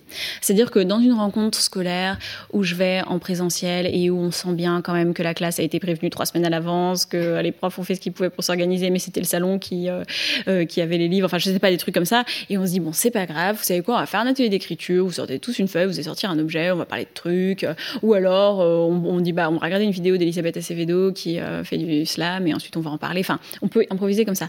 Alors en distanciel ça c'est vraiment pas possible. Il faut que ce soit hyper structuré. Et euh, un truc que j'ai remarqué aussi en distanciel, c'est que quand ça marche bien avec la technologie, ça marche super bien. Mais quand il y a le moindre accro technologique, on l'a tous constaté. Et eh ben on perd, il y a un truc qui se perd. Et ça c'est toujours un peu la loterie quoi. Mm. C'est-à-dire que hum, s'il y a des trucs qui commencent à mal fonctionner, et eh ben l'attention des deux côtés se perd et on a une espèce de d'évidence de la virtualité du truc. Alors que quand ça se passe bien, ça relève du miracle. C'est genre oh, mais en fait on est là ensemble alors qu'on n'est pas ensemble, c'est incroyable. C'est vraiment du tout au tout. Alors qu'en présentiel, bon ça peut être une espèce de juste milieu hein, et, euh, et, voilà. Mais hum, mais c'est vrai, moi je, ça serait un crève-cœur total d'arrêter de faire des rencontres en présentiel. Mais en même temps, les rencontres virtuelles, c'est vraiment, vraiment, vraiment génial. Quoi. Et alors, vous leur proposez, quel... ça dépend des niveaux, j'imagine, mais vous leur avez proposé quoi dernièrement? Euh, Quand j'étais en classe? Oui. Alors euh, la dernière fois, on a fait des, ateliers d'écriture. Là, c'était un petit peu difficile euh, parce que on m'avait dit comme consigne qu'il fallait qu'ils apprennent à faire du démarrage de récit, de la structure des personnages et de l'intrigue. Donc c'est un peu en fait oui, c'était cadré quand même. Mais en fait, il fallait que ça se passe au Moyen Âge plutôt dans la région du Mont-Saint-Michel, mais avec les trois personnages des petites reines. Donc moi j'avais, enfin j'ai, euh, c'était, j'avais une grosse consigne quand même à respecter. Donc du coup on avait, et puis on avait 50 minutes. Donc on a fait, euh, on a inventé que les, les, petites reines passaient par un trou temporel. Les trois, les trois filles se retrouvaient au Moyen Âge. Alors qu'est-ce qui peut se passer? Et de là on est parti avec deux types d'intrigues, l'intrigue de quête et l'intrigue de fuite, et, euh, et on a déployé ça. Bon, je l'ai fait toujours travailler en groupe, hein, donc ils étaient par table, ils devaient inventer une intrigue de quête ou une intrigue de fuite selon ce qu'ils voulaient faire, et ensuite déployer toute une intrigue à partir de là. Et puis s'il leur restait du temps, ils pouvaient même commencer à rédiger. Et il y en a même qui ont commencé à rédiger. Donc c'était incroyable. Donc vous suscitez chez eux et le goût de l'écriture et le goût de la lecture euh, Ouais, alors les ateliers d'écriture, c'est marrant parce que contrairement aux ateliers de traduction où vraiment tout le monde peut participer, euh, tout le monde a une, une compétence particulière qui peut, qui peut, euh, qui peut s'exercer. Et puis les ateliers d'écriture, c'est plus compliqué de motiver tout le monde à faire des choses, euh, enfin à écrire euh, du moins de la même manière, etc. C'est pour ça que j'aime bien le en groupe, même dans les ateliers d'écriture. Parce que par exemple, au niveau de générer des idées, on peut avoir une table où il y en a 4 sur 5, mais ils n'ont pas du tout envie d'écrire, ça les gave, ils aucun intérêt à ça. Par contre, ils ont mais plein d'idées. Ah ouais, parce que en fait, elle arrive, et puis là, t'as un pont-levis, et genre ça se referme, et le vélo il fait whoop comme ça. Et l'autre, il aurait jamais eu cette idée-là, par contre, il va super bien l'écrire. Et le vélo, il fait whoop. Enfin, et donc ça, c'est super cool parce qu'on a vraiment plein d'enthousiasme qui est généré par ça. Alors ça, ça marche avec les, entre guillemets, petits. Au bout d'un moment, c'est plus difficile. Et puis, euh, et puis les ados, euh, il faut les, aussi les, les motiver différemment. Ils sont plus introspectifs, souvent, ils aiment bien les textes plus introspectifs, on peut avoir des très bonnes surprises sur des, des, thèmes ou des consignes beaucoup plus abstraites avec les abdos, avec les abdos aussi. Alors moi, les, consignes pour mes abdos, elles sont très abstraites. On est complètement d'accord là-dessus. mais les ados, c'est vrai que c'est c'est pas la même, pas le même type de motivation. Là récemment, avec des cinquièmes, pourtant c'était des petits. Hein. Je leur ai lu des extraits du dernier Caroline Solé, qui est vraiment remarquable euh, qui s'appelle D'après mon adolescence, qui est publié chez Albin Michel, et où elle parle à son soi, elle dit toi, euh, de 15 ans. Euh, et, donc je leur ai fait parler, alors, alors eux, enfin toi de 8 euh, ou 9 ans. Et donc, il devait, euh, il devait se dire des choses. Et c'était, euh, et c'était vraiment intéressant d'avoir cette distance-là, qui pour eux, évidemment, est beaucoup plus petite en, temps, mais vastissime en expérience. Et, donc, c'était vraiment chouette. Et pourtant, assez abstrait comme consigne. Et que les ados, ce qui doit bien fonctionner aussi, et ça, vous le portez merveilleusement, c'est la, c'est la poésie. La poésie, ça marche très bien avec les bah ados. Et ça, euh, vraiment, avec les ateliers de traduction avec Elisabeth Acevedo, euh, je vois bien le, texte d'Acevedo, il, il, résonne extrêmement fort en eux euh, et, ils vont trouver des traductions qui sont vraiment intensément poétiques. Et oui, la poésie, d'ailleurs, très souvent en collège-lycée, quand on demande est-ce que vous écrivez, alors d'abord ils disent ah non, pas du tout, hein, non, hein, j'aime pas ça. Puis après, bon, il y en a comme quelques petites mains, on dit ouais, et toi, qu'est-ce que t'écris? Bah, je sais pas, des trucs, quoi, enfin, je sais pas, euh, non, mais rien de spécial. Alors, on dit mais qu'est-ce que t'aimes bien? Bah, non, mais des trucs sur ma vie, quoi, parfois des petits poèmes, enfin, des trucs comme ça. Mais je dis mais non, mais c'est bien. Non, alors qu'en primaire, c'est moi, j'écris plein de choses Mais et les ados écrivent beaucoup de poésie, enfin, c'était, ça a toujours été le cas, hein. je pense que c'est vraiment un intergénérationnel typique. Et surtout qu'il y, a un très joli renouveau de la poésie contemporaine et qui est complètement justement accessible aux ados. Et enfin, je pense effectivement à Elisabeth Acevedo. Enfin, c'est c'est complètement adapté. Oui, c'est marrant, la poésie a, cette manière de se renouveler au fil des générations. Je me souviens, euh, alors là, on parle beaucoup en effet du renouveau de la poésie contemporaine sous forme de recueil, euh, avec des, des, gens comme, euh, comme Rupicor, beaucoup, ou Cécile Coulon, etc. Puis cette, cette collection. Cette collection iconoclaste, oui. mais le roman en vers, c'était déjà une manière qu'avait la poésie de se renouveler il y a plus d'une vingtaine d'années maintenant en, Grande-Bretagne et en Amérique. Et puis je me souviens, quand j'étais petite, on parlait du rap comme étant la nouvelle poésie, et, et ça a été le cas, évidemment, c'est toujours le cas. donc j'ai l'impression qu'à chaque euh, génération, il y a des, manières qu'ont la poésie euh, de, se renouveler, que ce soit même d'adapter des poèmes classiques en chansons, comme ça a aussi été beaucoup, beaucoup le cas euh, dans les années 60-70. donc, ouais, il y a toujours de la poésie quelque part. Il faut juste aller la trouver là où elle est. Alors le goût de l'écriture, mais le goût de la lecture. Alors est-ce que pour donner le goût de la lecture, l'éternelle question pour donner le goût de la lecture euh, aux enfants, aux ados, voilà. Alors est-ce que c'est de leur interdire tout simplement, ou est-ce que vous avez vous d'autres, c'est de leur lire, je crois. Tout c'est de lire tout simplement, ce que vous faites très bien aussi.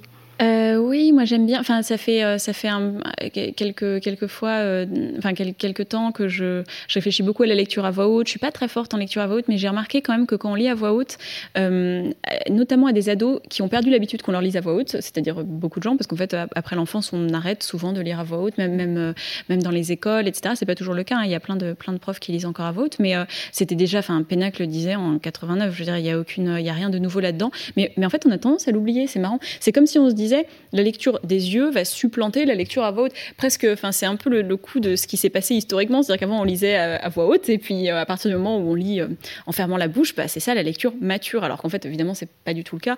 Et on a vu avec l'espèce d'explosion de l'audio-livre, etc., que les gens adorent. livres audio, ouais, quand on leur lise à voix haute. Et, euh, et, je pense que les ados, c'est vraiment une manière de les accrocher aussi sur des, sur des textes où ils n'auraient pas forcément poussé les 2, 3, 4, 5 pages qu'il faut pour se mettre dans une histoire en fait, quand on le fait, et ben là, on va dire ah mais finalement je peux l'emprunter, euh, euh, je vais voir, hein, je vais voir. Ouais, non, il faut l'interdire. oh, non, non, non, non, non, non, il est déjà pris. Non, non, il faut susciter la frustration. Et là, oui, effectivement, avec le livre audio, l'explosion du livre audio aussi. Mm. apparemment, chez les ados, c'est assez, assez répandu. Oui, bah, je pense. Moi, je, dois dire que je, je autant je, valide totalement le concept, autant j'ai un blocage sur le livre audio, je, n'en écoute pas beaucoup.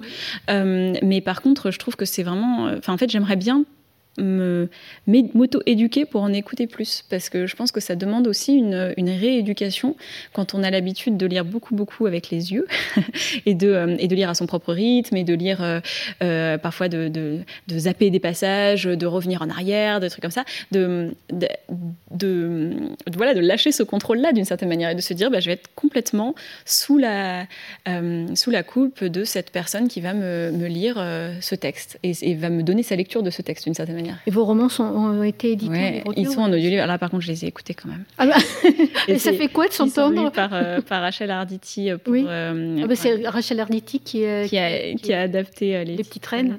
Et elle a lu Les petites reines et Songe à la douceur. Et c'est Eve Mangin qui a lu Brexit Romance.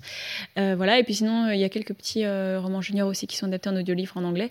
ouais, c'est une expérience étonnante parce que ce qui est particulièrement fascinant, je trouve, c'est quand même songer à la douceur parce que moi, je, trouve, je le trouve très dur à lire à voix haute. Comme des parce que graphiquement, oui, ça fait partie intégrante de l'œuvre, bien sûr. visuelle est très très importante et elle arrive à rendre par des espèces de petites touches, mais c'est aussi parce qu'elle est, elle est actrice quoi. Et, moi je le suis pas, donc quand je lis, je suis là, je vais mettre un trou parce qu'il y a un trou, mais en fait c'est pas comme ça qu'il faut faire. Mais elle, elle sait, mais moi je sais pas. Mais bon, c'est, c'est ça, ça fait partie du métier, c'est sûr. Eh bien, Clémentine, je vous remercie énormément. Alors là, on a laissé afficher le, tous vos tous, les contacts sur lesquels on peut vous retrouver. J'espère qu'ils sont toujours d'actualité. Ça date, ça date d'il y a un an.